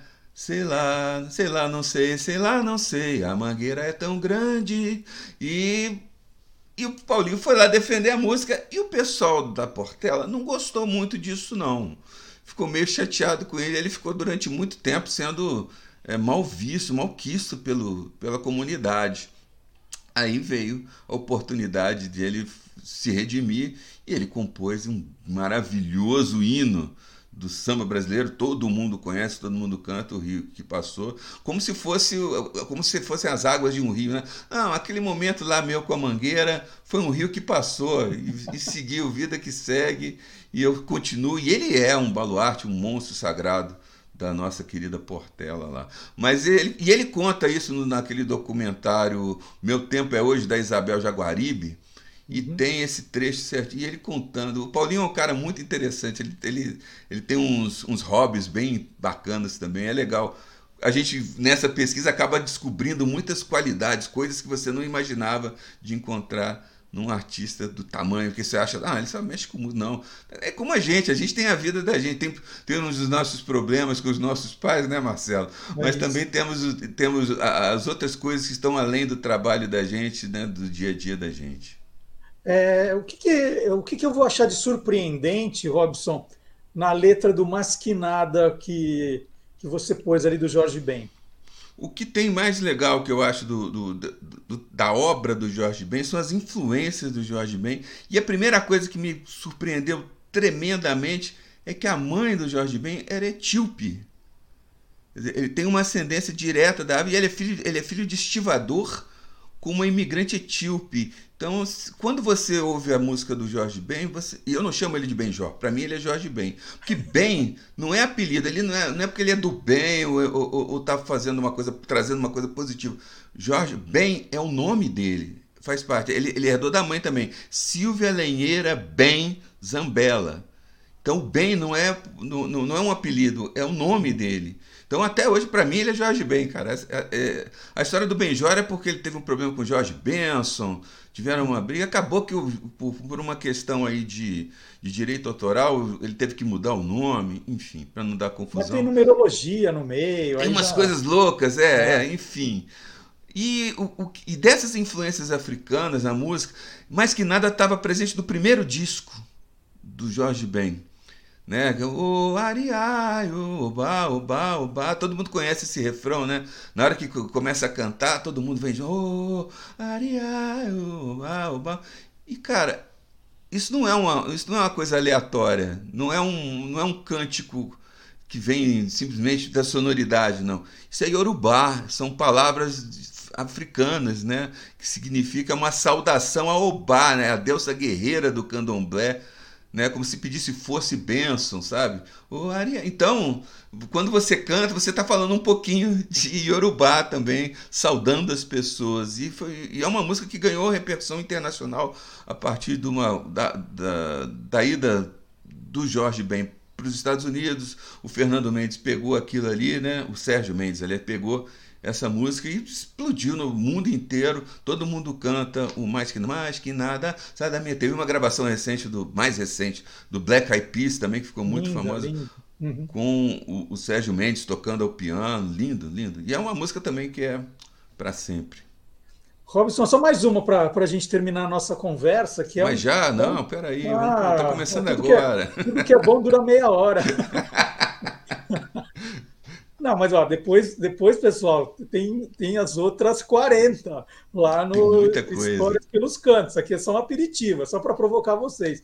Verdade. Mais uma que é um clássico da, da música popular brasileira, o Bêbado é Equilibrista, que tem uma tremenda história por trás também.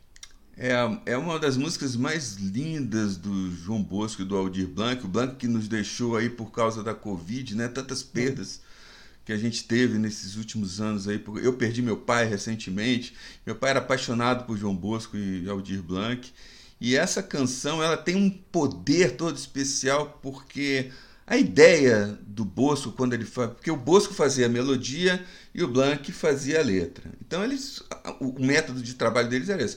Eu vou te entregar uma melodia, você mete a letra em cima. E ele entregava geralmente com uma uma ideia, olha, eu acho que isso aqui dá, é para fazer uma homenagem, né? a, a exemplo do que ele fez com o Capinã, com papel machê, ele deu uma ideia de uma coisa que na hora que o, que o, o Capinã pegou, não, isso aqui parece o trabalho da sua esposa lá, a mulher do, do João era, ela trabalhava com esculturas, né? E, e a história do papel machê vem disso aí, dessa relação da arte com da, da, da, da arte, das artes plásticas com a música, né? Acabou virando outra coisa. Da mesma forma, o Bêbado Equilibrista. Quando o Bosco criou a melodia, ele estava querendo fazer uma homenagem para o Chaplin. Essa música é de 78. Em 77, o Chaplin morreu no Natal, na véspera do Natal. Ou na noite de Natal, não estou bem certo, mas tem essa, esse, esse ponto no tempo aí, que era o Natal, que era uma coisa muito triste. O cara que fez a gente ir durante tanto tempo. E, e o Bosco compôs a, a, a linha melódica de O Bêbado Equilibrista pegando um pouco da, da, da, coisa do Smile, né? Da, que é a música lá, lá, lá, e ele fez o bêbado. E se você pegar o bêbado equilibrista, realmente tem uma tem um determinados momentos você observa essa linha melódica na, presente na canção. Só que o Blanc, quando ele pegou aquilo, ele estava conversando muito, ele tinha um, um, um entrosamento forte ele sempre foi um cara de esquerda, e, e, então ele tinha um entrosamento forte com o Enfio e, com o Herbert de Souza, né, o Betinho, que estavam com um irmão exilado. Era uma época linha dura, estavam no meio de uma ditadura militar, né? E conversando, não, eu preciso, eu preciso falar desses caras, eu preciso falar desses desses exilados aí que estão vivendo fora do Brasil. E era um momento também que a ditadura estava já fraquejando, já estava dando sinais de que não não iria muito à frente. Pouco tempo depois viria a anistia e tudo mais.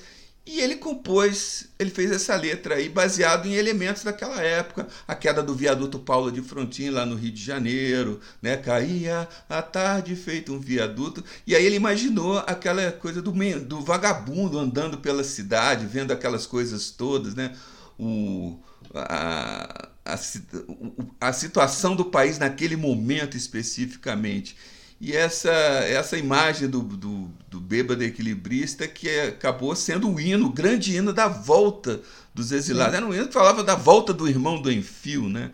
Sim. Tanta a volta gente que partiu. Tanta gente que partiu num rabo de foguete, as manchas, né? De, de, de, chupavam manchas torturadas, falando de tortura, falando de toda essa situação das pessoas naquele momento histórico do país. E isso tudo acabou ajudando a, a, acelerar processo, porque o Brasil inteiro estava com essa música na cabeça. E quando os exilados começaram a voltar, nos aeroportos, inclusive o irmão do Enfio, o Chico Mário, que estava exilado, é, essas, essa música, O Bêbado Equilibrista, foi o hino dessa volta. Era tocado nos aeroportos, né? aquele momento de, de, de alegria pela volta dessas pessoas aí que lutaram por um Brasil melhor. E a gente continua lutando por esse Brasil melhor aí, pra, e, trazendo essas músicas para inspirar as pessoas nas lutas, nas dores, nos amores. Né? Por Ô, isso Robson, que eu gosto de... é, é só mais uma coisa: o, o Bêbado Equilibrista tinha, serviu para acabar com uma treta também entre Elis Regina e, e a turma do Pasquim, não foi? Verdade. É, o que acontecia nessa época que o, o, o de, como hoje você tem uma um, um, um, é, a política virou meio que um jogo de futebol, né, com torcida, aquela coisa de ficar cancelando os outros. O Pasquim foi o primeiro, acho que, veículo é, a, a, se especializar em cancelamentos. O, o Enfio, que era um. Para garotada que não, não sabe quem foi o Enfio, ele era um cartunista, jornalista, é, cara multitalentoso, e ele tinha no Pasquim, que era o jornal, o principal jornal da esquerda brasileira naquele momento, ele tinha um negócio chamado Cemitério dos Mortos-Vivos. E todo mundo que eles achavam que tinha era dedo duro, que tinha de alguma forma colaborado com a ditadura, entregando militantes né, para o doicode e tudo mais, ia parar no cemitério dos mortos-vivos. E aí foi para lá o maestro Erlon Chaves, foi o Simonal que tem essa história contada aí em livro, em filme, em documentário. E a Elis fazia parte, porque eles achavam que a Elis tinha, de alguma forma, colaborado. E a Elis tinha uma mágoa disso, porque longe de ter essa relação com, com, com os militares, né, eles tinham uma ela tinha uma postura muito libertária no, no, jeito dela mesmo. Ela era uma feminista antes do, do feminismo falar forte no Brasil. E quando ela pegou essa música e, e, e, defendeu com essa com aquele vigor, com aquela beleza maravilhosa, ela acabou se reconciliando com o Enfio, né? Aí voltaram a ser amigos e tudo mais. E ela conta isso com muita muita alegria, assim. Depo tem depoimentos sobre isso também né, os livros, as biografias da Elis falam muito bem desse momento. Eu acho muito bacana, para encerrar, Marcelo, que as pessoas aproveitem esse momento, assim, que isso aqui são pequenas janelinhas que a gente faz, né? Conta, uhum. São pedaços de uma grande história que envolve essas pessoas. Então, que como você me inspirou lá com o seu primeiro Guia dos Curiosos em 1995, acho que essa, esse blog é um pouco filho daquele guia que continua firme e forte até hoje aí, mas que foi assim, foi, foi inseminado naquele 1995 e que isso possa inspirar as pessoas a, a lerem mais, buscarem. Tem muita biografia, muita coisa bacana uhum. nas, nas livrarias aí, com histórias maravilhosas e muito maiores. Né? Isso aqui são só janelinhas. Espero que vocês curtam lá o blog aí. Te agradeço muito pela oportunidade de poder falar desses de, desse grande prazer que é falar dessas, escrever sobre essas músicas. E como eu falei no início, né, Robson, a gente, eu, eu não conhecia o seu trabalho, é, você me mandou o link, fui conhecer, gostei demais. E, e a gente está aprendendo o tempo todo, né? Você fala assim, poxa, estou mexendo com curiosidade há quase 40 anos, né? Um pouco de exagero, 37. é, e, e, e, toda hora a gente descobre uma coisa nova. Quando eu bati a, a, o olho na história do Lanterna dos Afogados, falei, gente, por que, que eu nunca pesquisei isso, né? E é isso, a pesquisa é uma coisa vai chamando a outra, vai abrindo as janelas, como você falou, e essa é a ideia do programa. A gente contou aqui é, seis, sete histórias, mas o Robson tem muito mais no historiaspeluscantos.blogspot.com.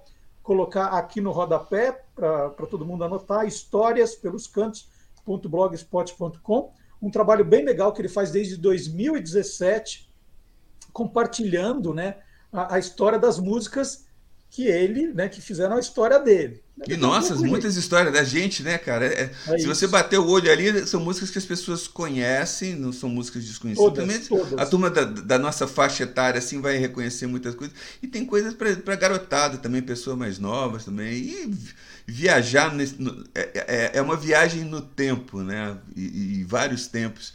Alguns melhores, outros nem tanto, né, Marcelo? Mas é um prazer Como você poder. disse, né? Lanterna dos Afogados foi gravado até pelo, pela banda Fresno, então tá. tá...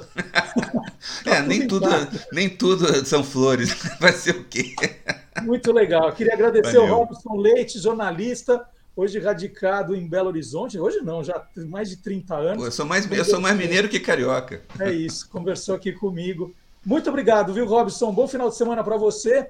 E agora eu vou chamar o Magalhães Júnior aqui, vai contar. Nós vamos mostrar um pedacinho. O Maga, um abraço para o Maga também, grande Maga. Você gosta, né? Tem o Quem Te Viu, Quem TV, todas as quintas-feiras às 8 da noite. E a gente vai mostrar um trecho aqui que tem a ver com música. foi o programa da quinta passada. Um abração, Robson. Valeu, Marcelo. Um abraço, Vamos gente. lá. Magalhães Júnior.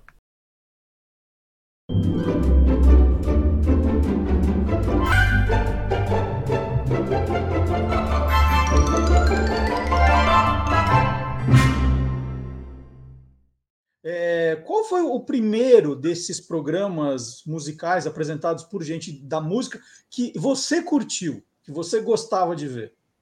É, eu falei do Robledo e seu conjunto, mas eu não vi o Robledo e seu conjunto em 1952. Uhum. Obviamente, porque eu nasci em 53, é só por isso. Ah! É um pequeno detalhe de data. É. Né? Mas o primeiro programa que eu curti mesmo foi justamente de um cara chamado William Fourneau. Eu acho que pouca gente se lembra de William Fourneau, mas eu, eu vou dizer o seguinte: William Fourneau foi um dos primeiros showmen, talvez o primeiro showman da televisão brasileira, né? Porque ele era músico, ele era cantor, ele era imitador ele era bailarino, apesar dos seus quase 130 quilos, hum. e ele era, Marcelo, assobiador. Você consegue imaginar? Um cara que se apresentava na televisão assobiando as músicas. Ele era afinadíssimo assobiando.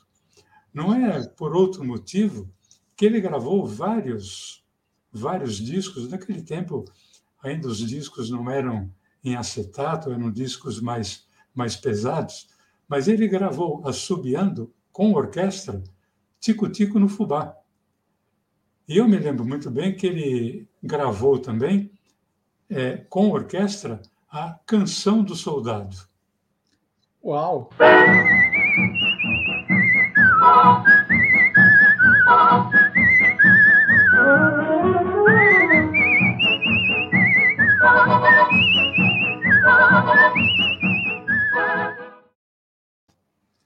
E eu quero também dizer, Marcelo, quero dizer, Marcelo, que eu aprendi a subiar por causa do William Fourneau. Porque... Então, então, então manda o tico-tico no fubá, Maga, vai. Não, não, eu não sou o William Fourneau. Eu não sou sequer Maga Fourneau. Não, mas é porque assim, eu, eu assubi o básico, né? né? Mas não dá para nem, nem para chamar passarinho. Mas eu ficava vendo aquele cara subiar. Ele era muito engraçado, ele também fazia muita piada. Ele era, como eu falei, era um one showman.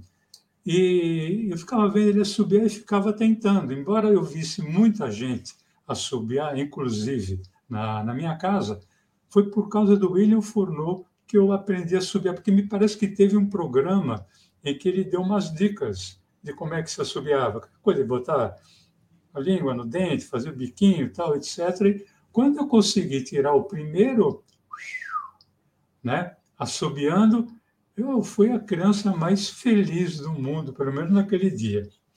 Que sensacional essa história. E tá aí em Magalhães Júnior toda quinta-feira no, no nosso canal Guia dos Curiosos, no Facebook e no YouTube, toda quinta-feira, 8 da noite. Se você não puder assistir na, no dia, no horário, fica à sua disposição. Todos os programas estão à sua disposição. Esse das músicas, isso é só né, o quê? Um décimo do programa. Tem muito mais coisa. O Magalhães vai mostrando coisas do acervo dele impressionantes. Eu vou aprendendo demais, as pessoas estão curtindo muito e você pode assistir ao programa a hora que quiser, pode maratonar, porque estão todos os 60 programas a 61 agora, todos à sua disposição. Então fica o convite, hein? Quem te viu, quem te vê, toda quinta-feira com Magalhães Júnior. E eu vou convidar vocês também para conhecerem outra página minha no Instagram, para essa principalmente para quem mora em São Paulo, gosta de uma novidade, né? Gosta de conhecer lugares curiosos, lugares inusitados. Fica o convite para conhecerem a página São Paulo para Curiosos no Instagram. Então, também ali vou, vou, eu adoro passear por São Paulo, andar, descobrir. E fico procurando endereços inusitados, coisas que vão ser inauguradas em primeira mão. Então, convite. Siga a página também, marque os amigos né, que gostam de São Paulo, que gostam de conhecer lugares novos. Fica esse convite aí para você. Então, São Paulo para Curiosos no Instagram e no Facebook, tá? É... E agora é hora de leitura aqui no programa. O programa todo fala de leitura o tempo todo, né? Mas agora é um quadro específico. Vamos lá para a vinheta.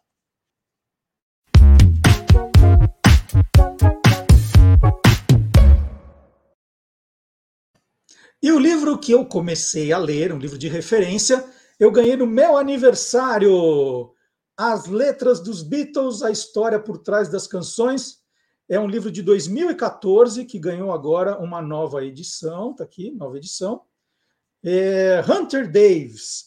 Hunter Davis é um jornalista que conviveu com os Beatles no auge da banda e escreveu a única biografia autorizada pelo quarteto de Liverpool. Isso em 1968.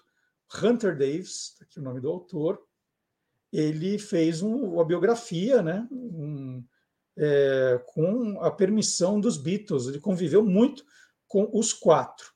E agora, nesse livro novo, né, aqui é de 2014, já com uma nova edição, ele juntou 100, olha, 100 tipo manuscritos com letras dos Beatles. Então são são momentos em que os Beatles estavam compondo, criando, é, tudo letras de músicas escritas à mão. Olha só. Alguns que pertencem ao Hunter Davis, outros de colecionadores. E tem uma história aqui que muitos não quiseram ser identificados, né, porque são raridades isso que eles têm.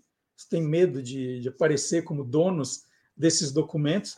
Então, ele, ele juntou 100 desses manuscritos e é, o, o, curioso é que você vai, você eu mostrei aqui, tem guardanapo de restaurante, tem naqueles papéis de quarto de hotel, né? Onde eles estivessem, eles estariam escrevendo a, a ideia que teve, né? Como é que, que surgiu a letra. E o livro é, é muito bom porque ele é separado pelos álbuns, né? E o, cada capítulo, né, cada álbum, traz a história de todas as músicas, todas. Né? Alguns mais curtos, né? alguns textos com explicação mais curtas, e outras dos grandes sucessos, por exemplo, Yesterday está aqui. Yesterday tem quatro páginas, né? quatro páginas para explicar a história da música. E assim vai. Algumas menorzinhas, músicas que não tiveram tanta importância, e outras maiores.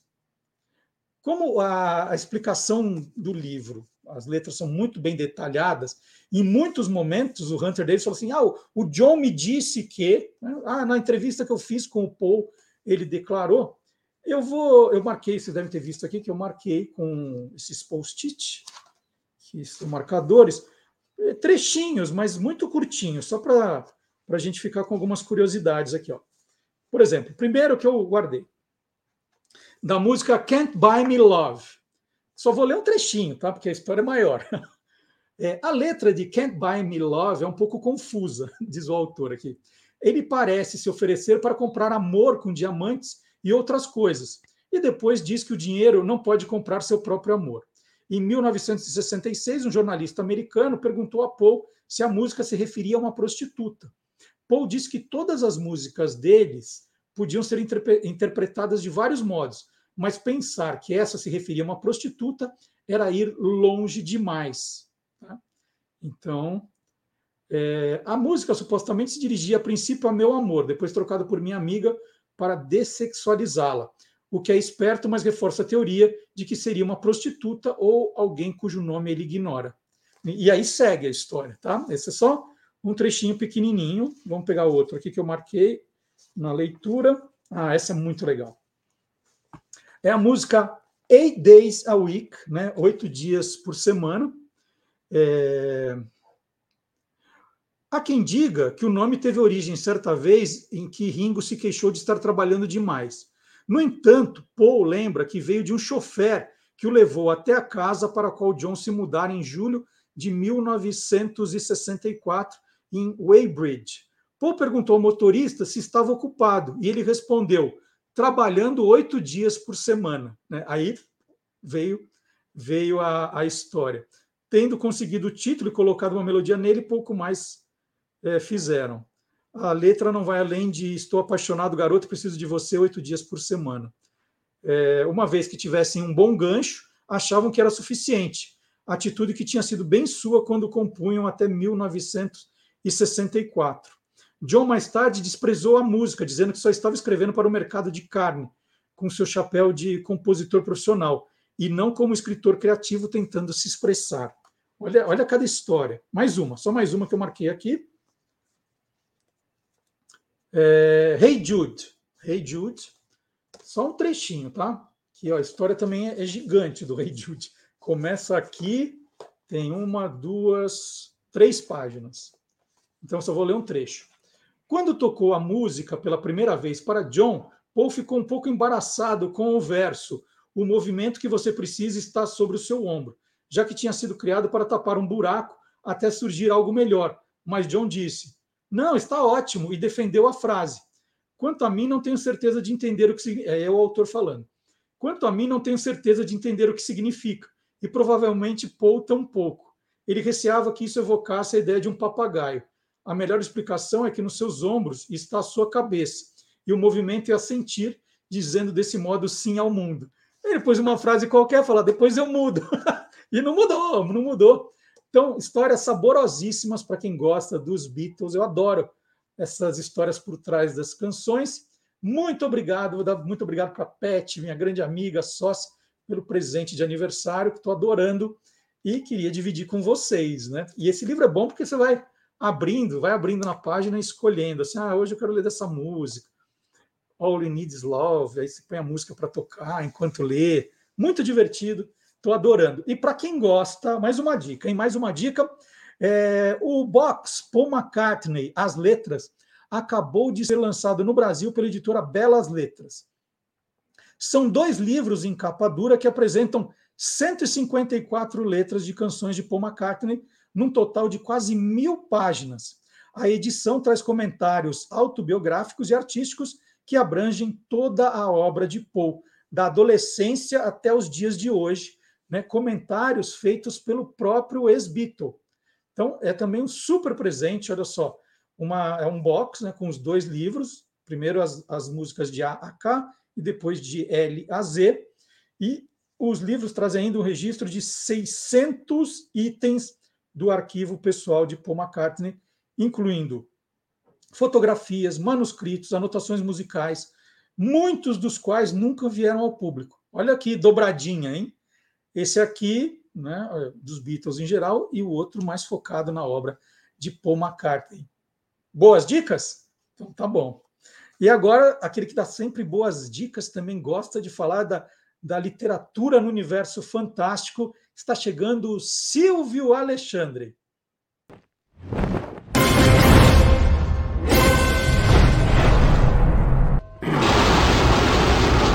Universo Fantástico.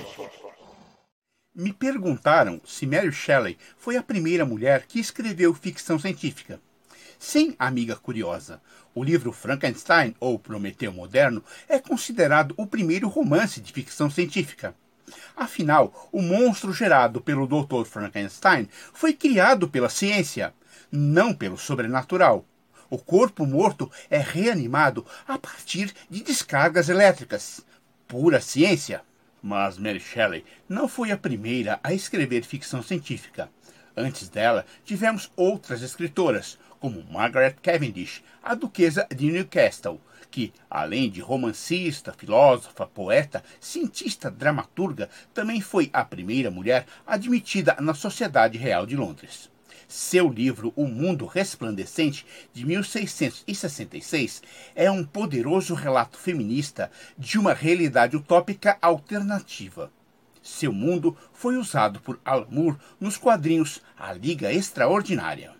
Outro exemplo é a inglesa Jenny Webb, mais tarde Jane Loudon, autora de A Múmia, um conto do século XXII. A história fala de uma múmia do Antigo Egito trazida de volta à vida através de meios científicos. A obra, de 1827, apresenta uma Londres do futuro, onde as mulheres usam calças, cirurgiões e advogados são autômatos movidos a vapor e existe uma espécie de internet. Nesse período, a escrita feminina era marginalizada. Por isso, algumas autoras usavam pseudônimos masculinos. É o caso de Gertrude Barrows Bennett, que assinava como Frances Stephens. Ela foi a primeira grande escritora americana de ficção científica e considerada a criadora da Dark Fantasy, histórias que incorporam temas assustadores na fantasia. Entre outros autores, ela influenciou o horror cósmico de H.P. Lovecraft. Outras, porém, foram deixadas em segundo plano, como a alemã Thea von Haar. O filme Metrópolis é conhecido por ser uma criação de Fritz Lang, mas poucos falam que foi sua esposa, Tia von Haar, que não só escreveu o livro, mas também o roteiro do filme, e ainda ajudou a produzi-lo. A banda inglesa Queen utilizou cenas do filme no videoclipe de Radio Gaga. Essas precursoras do gênero são consideradas parte da protoficção científica, ou seja, narrativas que trabalham com uma temática e estrutura que só seria chamada de ficção científica nos anos 1920. São obras que trazem uma mistura de saber científico com utopia, sonho, fantasia e muita crítica social. Informou Silvio Alexandre, pensando sobre as escritoras brasileiras pioneiras da ficção científica. Para o Universo Fantástico do Olá, curiosos! E eu vou aproveitar essa deixa do Silvio Alexandre, é, um momento nerd, né, para dar uma dica. Hoje, hoje eu estou assim, dando dicas. E foi uma dica que chegou pelas redes sociais para mim e eu, na hora, vibrei e já quis compartilhar, já reservei para compartilhar aqui no programa, que é esse brinquedinho aqui para os fãs do Batman. É, é, a parte de cima é a mansão do Bruce Wayne, né? A parte de baixo são esses canos para ele se transformar no Batman. Então tá lá na parte de cima, naquele escritório em que ele atrás da, da estante de livros abre e ele desce para enquanto se troca, tá o Bruce Wayne, não dá para ver, mas tem o Dick Grayson do lado. E, e, e, quando a portinha, a brincadeira é uma das uma portinha tem que estar aberta e a outra fechada, porque aí é, uma abre e eles vão aparecer embaixo como Batman e Robin lá na Batcaverna, até aquele computadorzão da Batcaverna, um brinquedo bem bacana. E o site desse brinquedo, vou colocar aqui para quem quiser é, comprar ou ver mais detalhes. O site é esse, www.wbcvy.top. Vou repetir, em www.wbcvy.top. E estava lá uma promoção, viu, gente? Por metade do preço. Estava 60 dólares, agora está sendo 26 dólares o brinquedinho. É, para vocês entenderem, tem um vídeo lá e dá para a gente rodar para ver como é, como é brincar com isso. Eu acho que o Sérgio Miranda não tem ainda, não tem esse brinquedo ainda. E fica a dica aí para quem esqueceu do meu aniversário na semana passada, que eu também não tenho. Vamos rodar o vídeo para você entender como é esse brinquedo da Batcaverna. Olha, olha que curioso.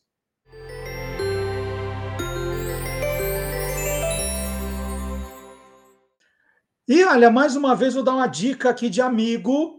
É, festa do livro da USP, agora começa segunda-feira, de 8 a 15. Então, de segunda-feira até segunda-feira do feriado, a editora Panda Books estará lá e você tem a oportunidade de comprar livros com desconto mínimo de 50%, incluindo toda a coleção O Guia dos Curiosos. Olha só, o Guia dos Curiosos, edição fora de série, é um deles. É, é a oportunidade. E outros livros meus, né? Tá aqui, olha, Independência Zero, que é o lançamento, com do Esquadrão Curioso, Mistério da Figurinha Dourada, Jogo Sujo, Esquadrão Curioso Caçadores de Fake News, toda a coleção Guia dos Curiosos, absolutamente toda. Então, assim, a chance de completar a coleção, de presentear, né? olha que presentaço. Você pode presentear com a coleção também, qualquer um da coleção, com o livro novo, é a oportunidade é de 8 a 15 de novembro. Os meus livros estão com os links aqui no, na descrição do vídeo, né, do, no Facebook ou no YouTube. Você vai encontrar com os links direto e tem todo o, o, catálogo da editora Panda Books também. Pensa, não, do Marcelo eu já tenho todos, mas eu quero dar outros livros, né, outras crianças, outros adultos. Então você vai os clássicos, por exemplo, os, tem já uma coleção com oito clássicos da língua portuguesa, que são edições maravilhosas, muito fáceis de entender a história, com notas escritas pela escritora Fátima Mesquita, excelente. Tem um monte de coisa. E livro é o melhor presente que você pode dar para alguém, porque a pessoa vai se sentir é, elogiada. Né? Dá um livro que você está para alguém, você está elogiando essa pessoa. Se você quiser mandar também uma mensagem para a gente, o nosso e-mail é olacuriosos@guiadoscuriosos.com.br. Esse é o nosso endereço para você escrever para o programa. E você pode, né, você não precisa esperar sábado de manhã para já saber o que vai acontecer no programa de sábado. Nós enviamos para você uma newsletter, né, é um e-mail contando as atrações do programa de sábado, contando o que os colaboradores prepararam, o que nós colocamos nas nossas redes sociais. Tudo isso você pode receber por e-mail na sexta-feira às 8 da noite. É só você entrar no site do Guia dos Curiosos, colocar o seu e-mail, o e-mail que você deseja receber a newsletter, e vai chegar às 8 da noite. Se não chegou, dá uma olhadinha na caixa de spam para ver se não caiu lá para você liberar. E a gente pede né, para você abrir, né, para você é, olhar o que, o que tem. Né? Não basta assinar, tem que participar cada vez mais. E isso a gente fala para tudo. Né? Aqui no nosso canal, você está deixando o seu comentário, você está curtindo a página, você está dando joinha. Tudo isso é importante para aumentar o engajamento do programa. Isso vale para todas as redes sociais. Vale no Instagram, né? Você viu o conteúdo? Poxa, dá um coraçãozinho, né? Faz um comentário ali, manda para alguém, marca alguém, né? Isso é, é o engajamento que a gente precisa. Então, é, é, é um pedido que eu faço para vocês o tempo todo, para vocês aumentarem o engajamento do Guia dos Curiosos. Depende de vocês. Né? Isso é muito importante. É o que vocês podem me, me dar em troca, é o que eu peço em troca. A gente não tem né, é, ainda um, uma quantidade de público absurdamente grande. Né? Público grande, por enquanto, só no TikTok. Né? Então, a gente quer ter presença nas outras redes sociais também, a gente depende de, de vocês, porque aquela coisa de ficar comprando seguidor, né? Isso a gente acha bem é, meio antiético, né? Está enganando quem, né? A gente quer gente que curte a página, seguidores de verdade, que gostam do conteúdo, gostam de conteúdo e do conteúdo. Então vocês têm que espalhar isso para os amigos. Olha só quanta gente ainda diz que está descobrindo o programa aos poucos. Tem muita gente que está achando que o programa acabou, que não existe mais, se lamentando, e não precisa, podia acompanhar a gente aqui. Todo dia também no Instagram, no Facebook e no Twitter você curte as nossas efemérides curiosas, sempre cinco ilustradas, um conteúdo bem bacana também. Tem testes, tem frases, tem músicas, tem muita coisa bacana. Se você quiser mais de cinco, no site do Guia dos Curiosos aí tem a lista completa de personalidades que fazem aniversário, santo do dia, fatos do dia, uma lista enorme. É, então tem muita, muita coisa. Ali é só um, um resuminho para começar a sua manhã.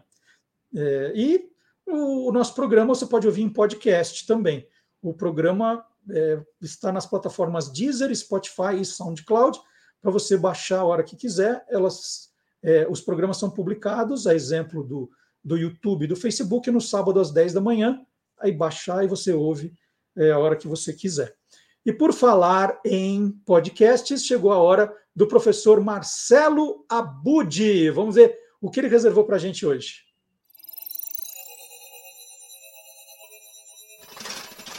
Hoje pode.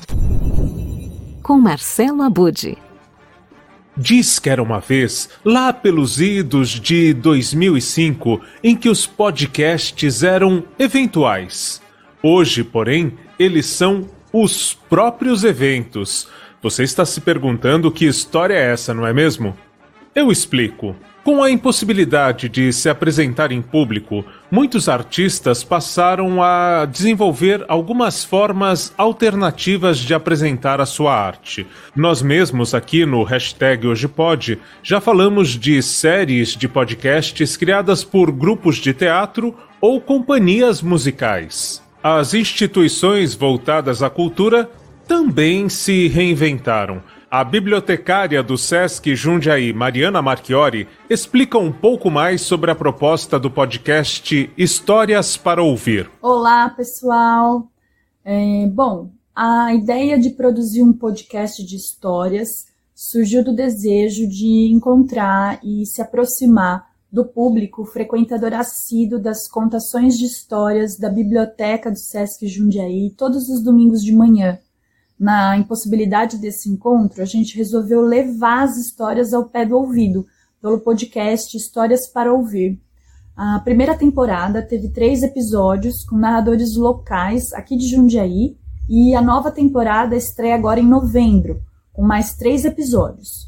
Conta com a participação mais que especial do Giba Pedrosa, essa grande referência na narrativa oral e tradicional do Brasil. Meus senhores minhas senhoras, meus amores minhas amoras, desapertem os cintos e alarguem as horas, porque é hora de ouvir e contar boas histórias. E ele convida três contadoras aqui da cidade num dueto nas narrativas de contos populares. Os novos episódios e também os anteriores você encontra lá no canal do YouTube do Sesc Jundiaí. É, lá você vai encontrar outros podcasts com conteúdos interessantíssimos, como poesia de slam, teatro, circo e muito mais. Vale a pena lá dar uma olhada. Então anote na agenda. É amanhã, domingo, 7 de novembro, às 11 horas, a estreia no YouTube do Sesc Jundiaí da nova temporada do podcast Histórias para Ouvir. Neste domingo, você acompanha a participação de Débora Pavan Piovesan na história A Árvore Amarela e a Fruta Misteriosa. Já no dia 14, a participação é da jovem revelação Lara Viola e ela nos conta a história do bicho de palha ao lado de Giba Pedrosa. E no dia 21 de novembro, também, às 11 horas, você acompanha a Joyce Surian e a história da Coca Recoca. É incrível, um podcast realmente delicioso para acompanhar em família, imaginar e o mais legal é que por estar no YouTube tem o acréscimo de legendas. Depois da estreia, você pode conferir essas histórias quando e onde bem entender. Elas ficam disponíveis na playlist do podcast Histórias para Ouvir no youtube.com barra Sesc Jundiaí. Aliás, aproveita, passa por lá e já ative a sinetinha para ser lembrado quando a história começar. Até semana que vem com mais histórias da Podosfera, o incrível universo dos podcasts. Aproveita a dica do meu xará, Marcelo Abud, né, criador do blog Peças Garas, e ativa a sinetinha aqui também, caso você não tenha é, ativado ainda, para você receber aviso quando tiver alguma coisa nova acontecendo no nosso canal. Né? Sinetinha serve para isso, está aqui em cima. Ative também. Olha que dica que o Marcelo Abud deu. E nós estamos chegando ao final do programa de hoje. E nós vamos terminar com uma música que está fazendo 60 anos. Olha que velhinha! 60 anos. Please, mas olha, é aí que tá, né? Música com 60 anos, mas que a gente até hoje canta, até hoje se diverte, né? É daquelas músicas que vão ficar para sempre. Música de qualidade vai ficar para sempre. Please, Mr. Postman foi lançada em 1961 pela banda The Marvelettes. Também foi gravada pelos Beatles em 1963 e pelos Carpenters em 1974. Conta a história da garota que espera o carteiro, que espera que o carteiro traga notícias do namorado que foi para a guerra. Olha só, hoje está esperando um WhatsApp, mas antes não, era o carteiro que trazia as boas notícias. Então, encerrando o programa de hoje, agradecendo mais uma vez a sua companhia, pedindo mais uma vez para você nos ajudar com o engajamento. E assim, Gente do chat, tem que deixar comentário aqui na parte de comentário também. Vocês são super ativos no, no chat, mas eu não vejo vocês escrevendo nos comentários. É importante, né? Todo mundo que está no chat, gastar 10 segundos deixando uma mensagenzinha aqui, deixando o seu joinha, vai ajudar muito, muito, muito, muito, tá? Então, pessoal, é, vou chamar a música, mas vocês têm esse tempinho da música para deixar um comentário. Pessoal do chat, nos comentários aqui. Vocês acham que no chat está resolvido e não está? Tem que deixar nos comentários, né? Compartilhar. Pessoal do Facebook, né? Assistindo o programa, que não convida os amigos para assistirem com você. Compartilhe o programa também. É importante, né? Deixe o um comentário. É, marque pessoas que vocês querem que assista. Tudo isso é muito legal. Miss, please, Mr. Postman. Encerrando Olá Curiosos de hoje. Semana que vem tem mais. Tchau. way back.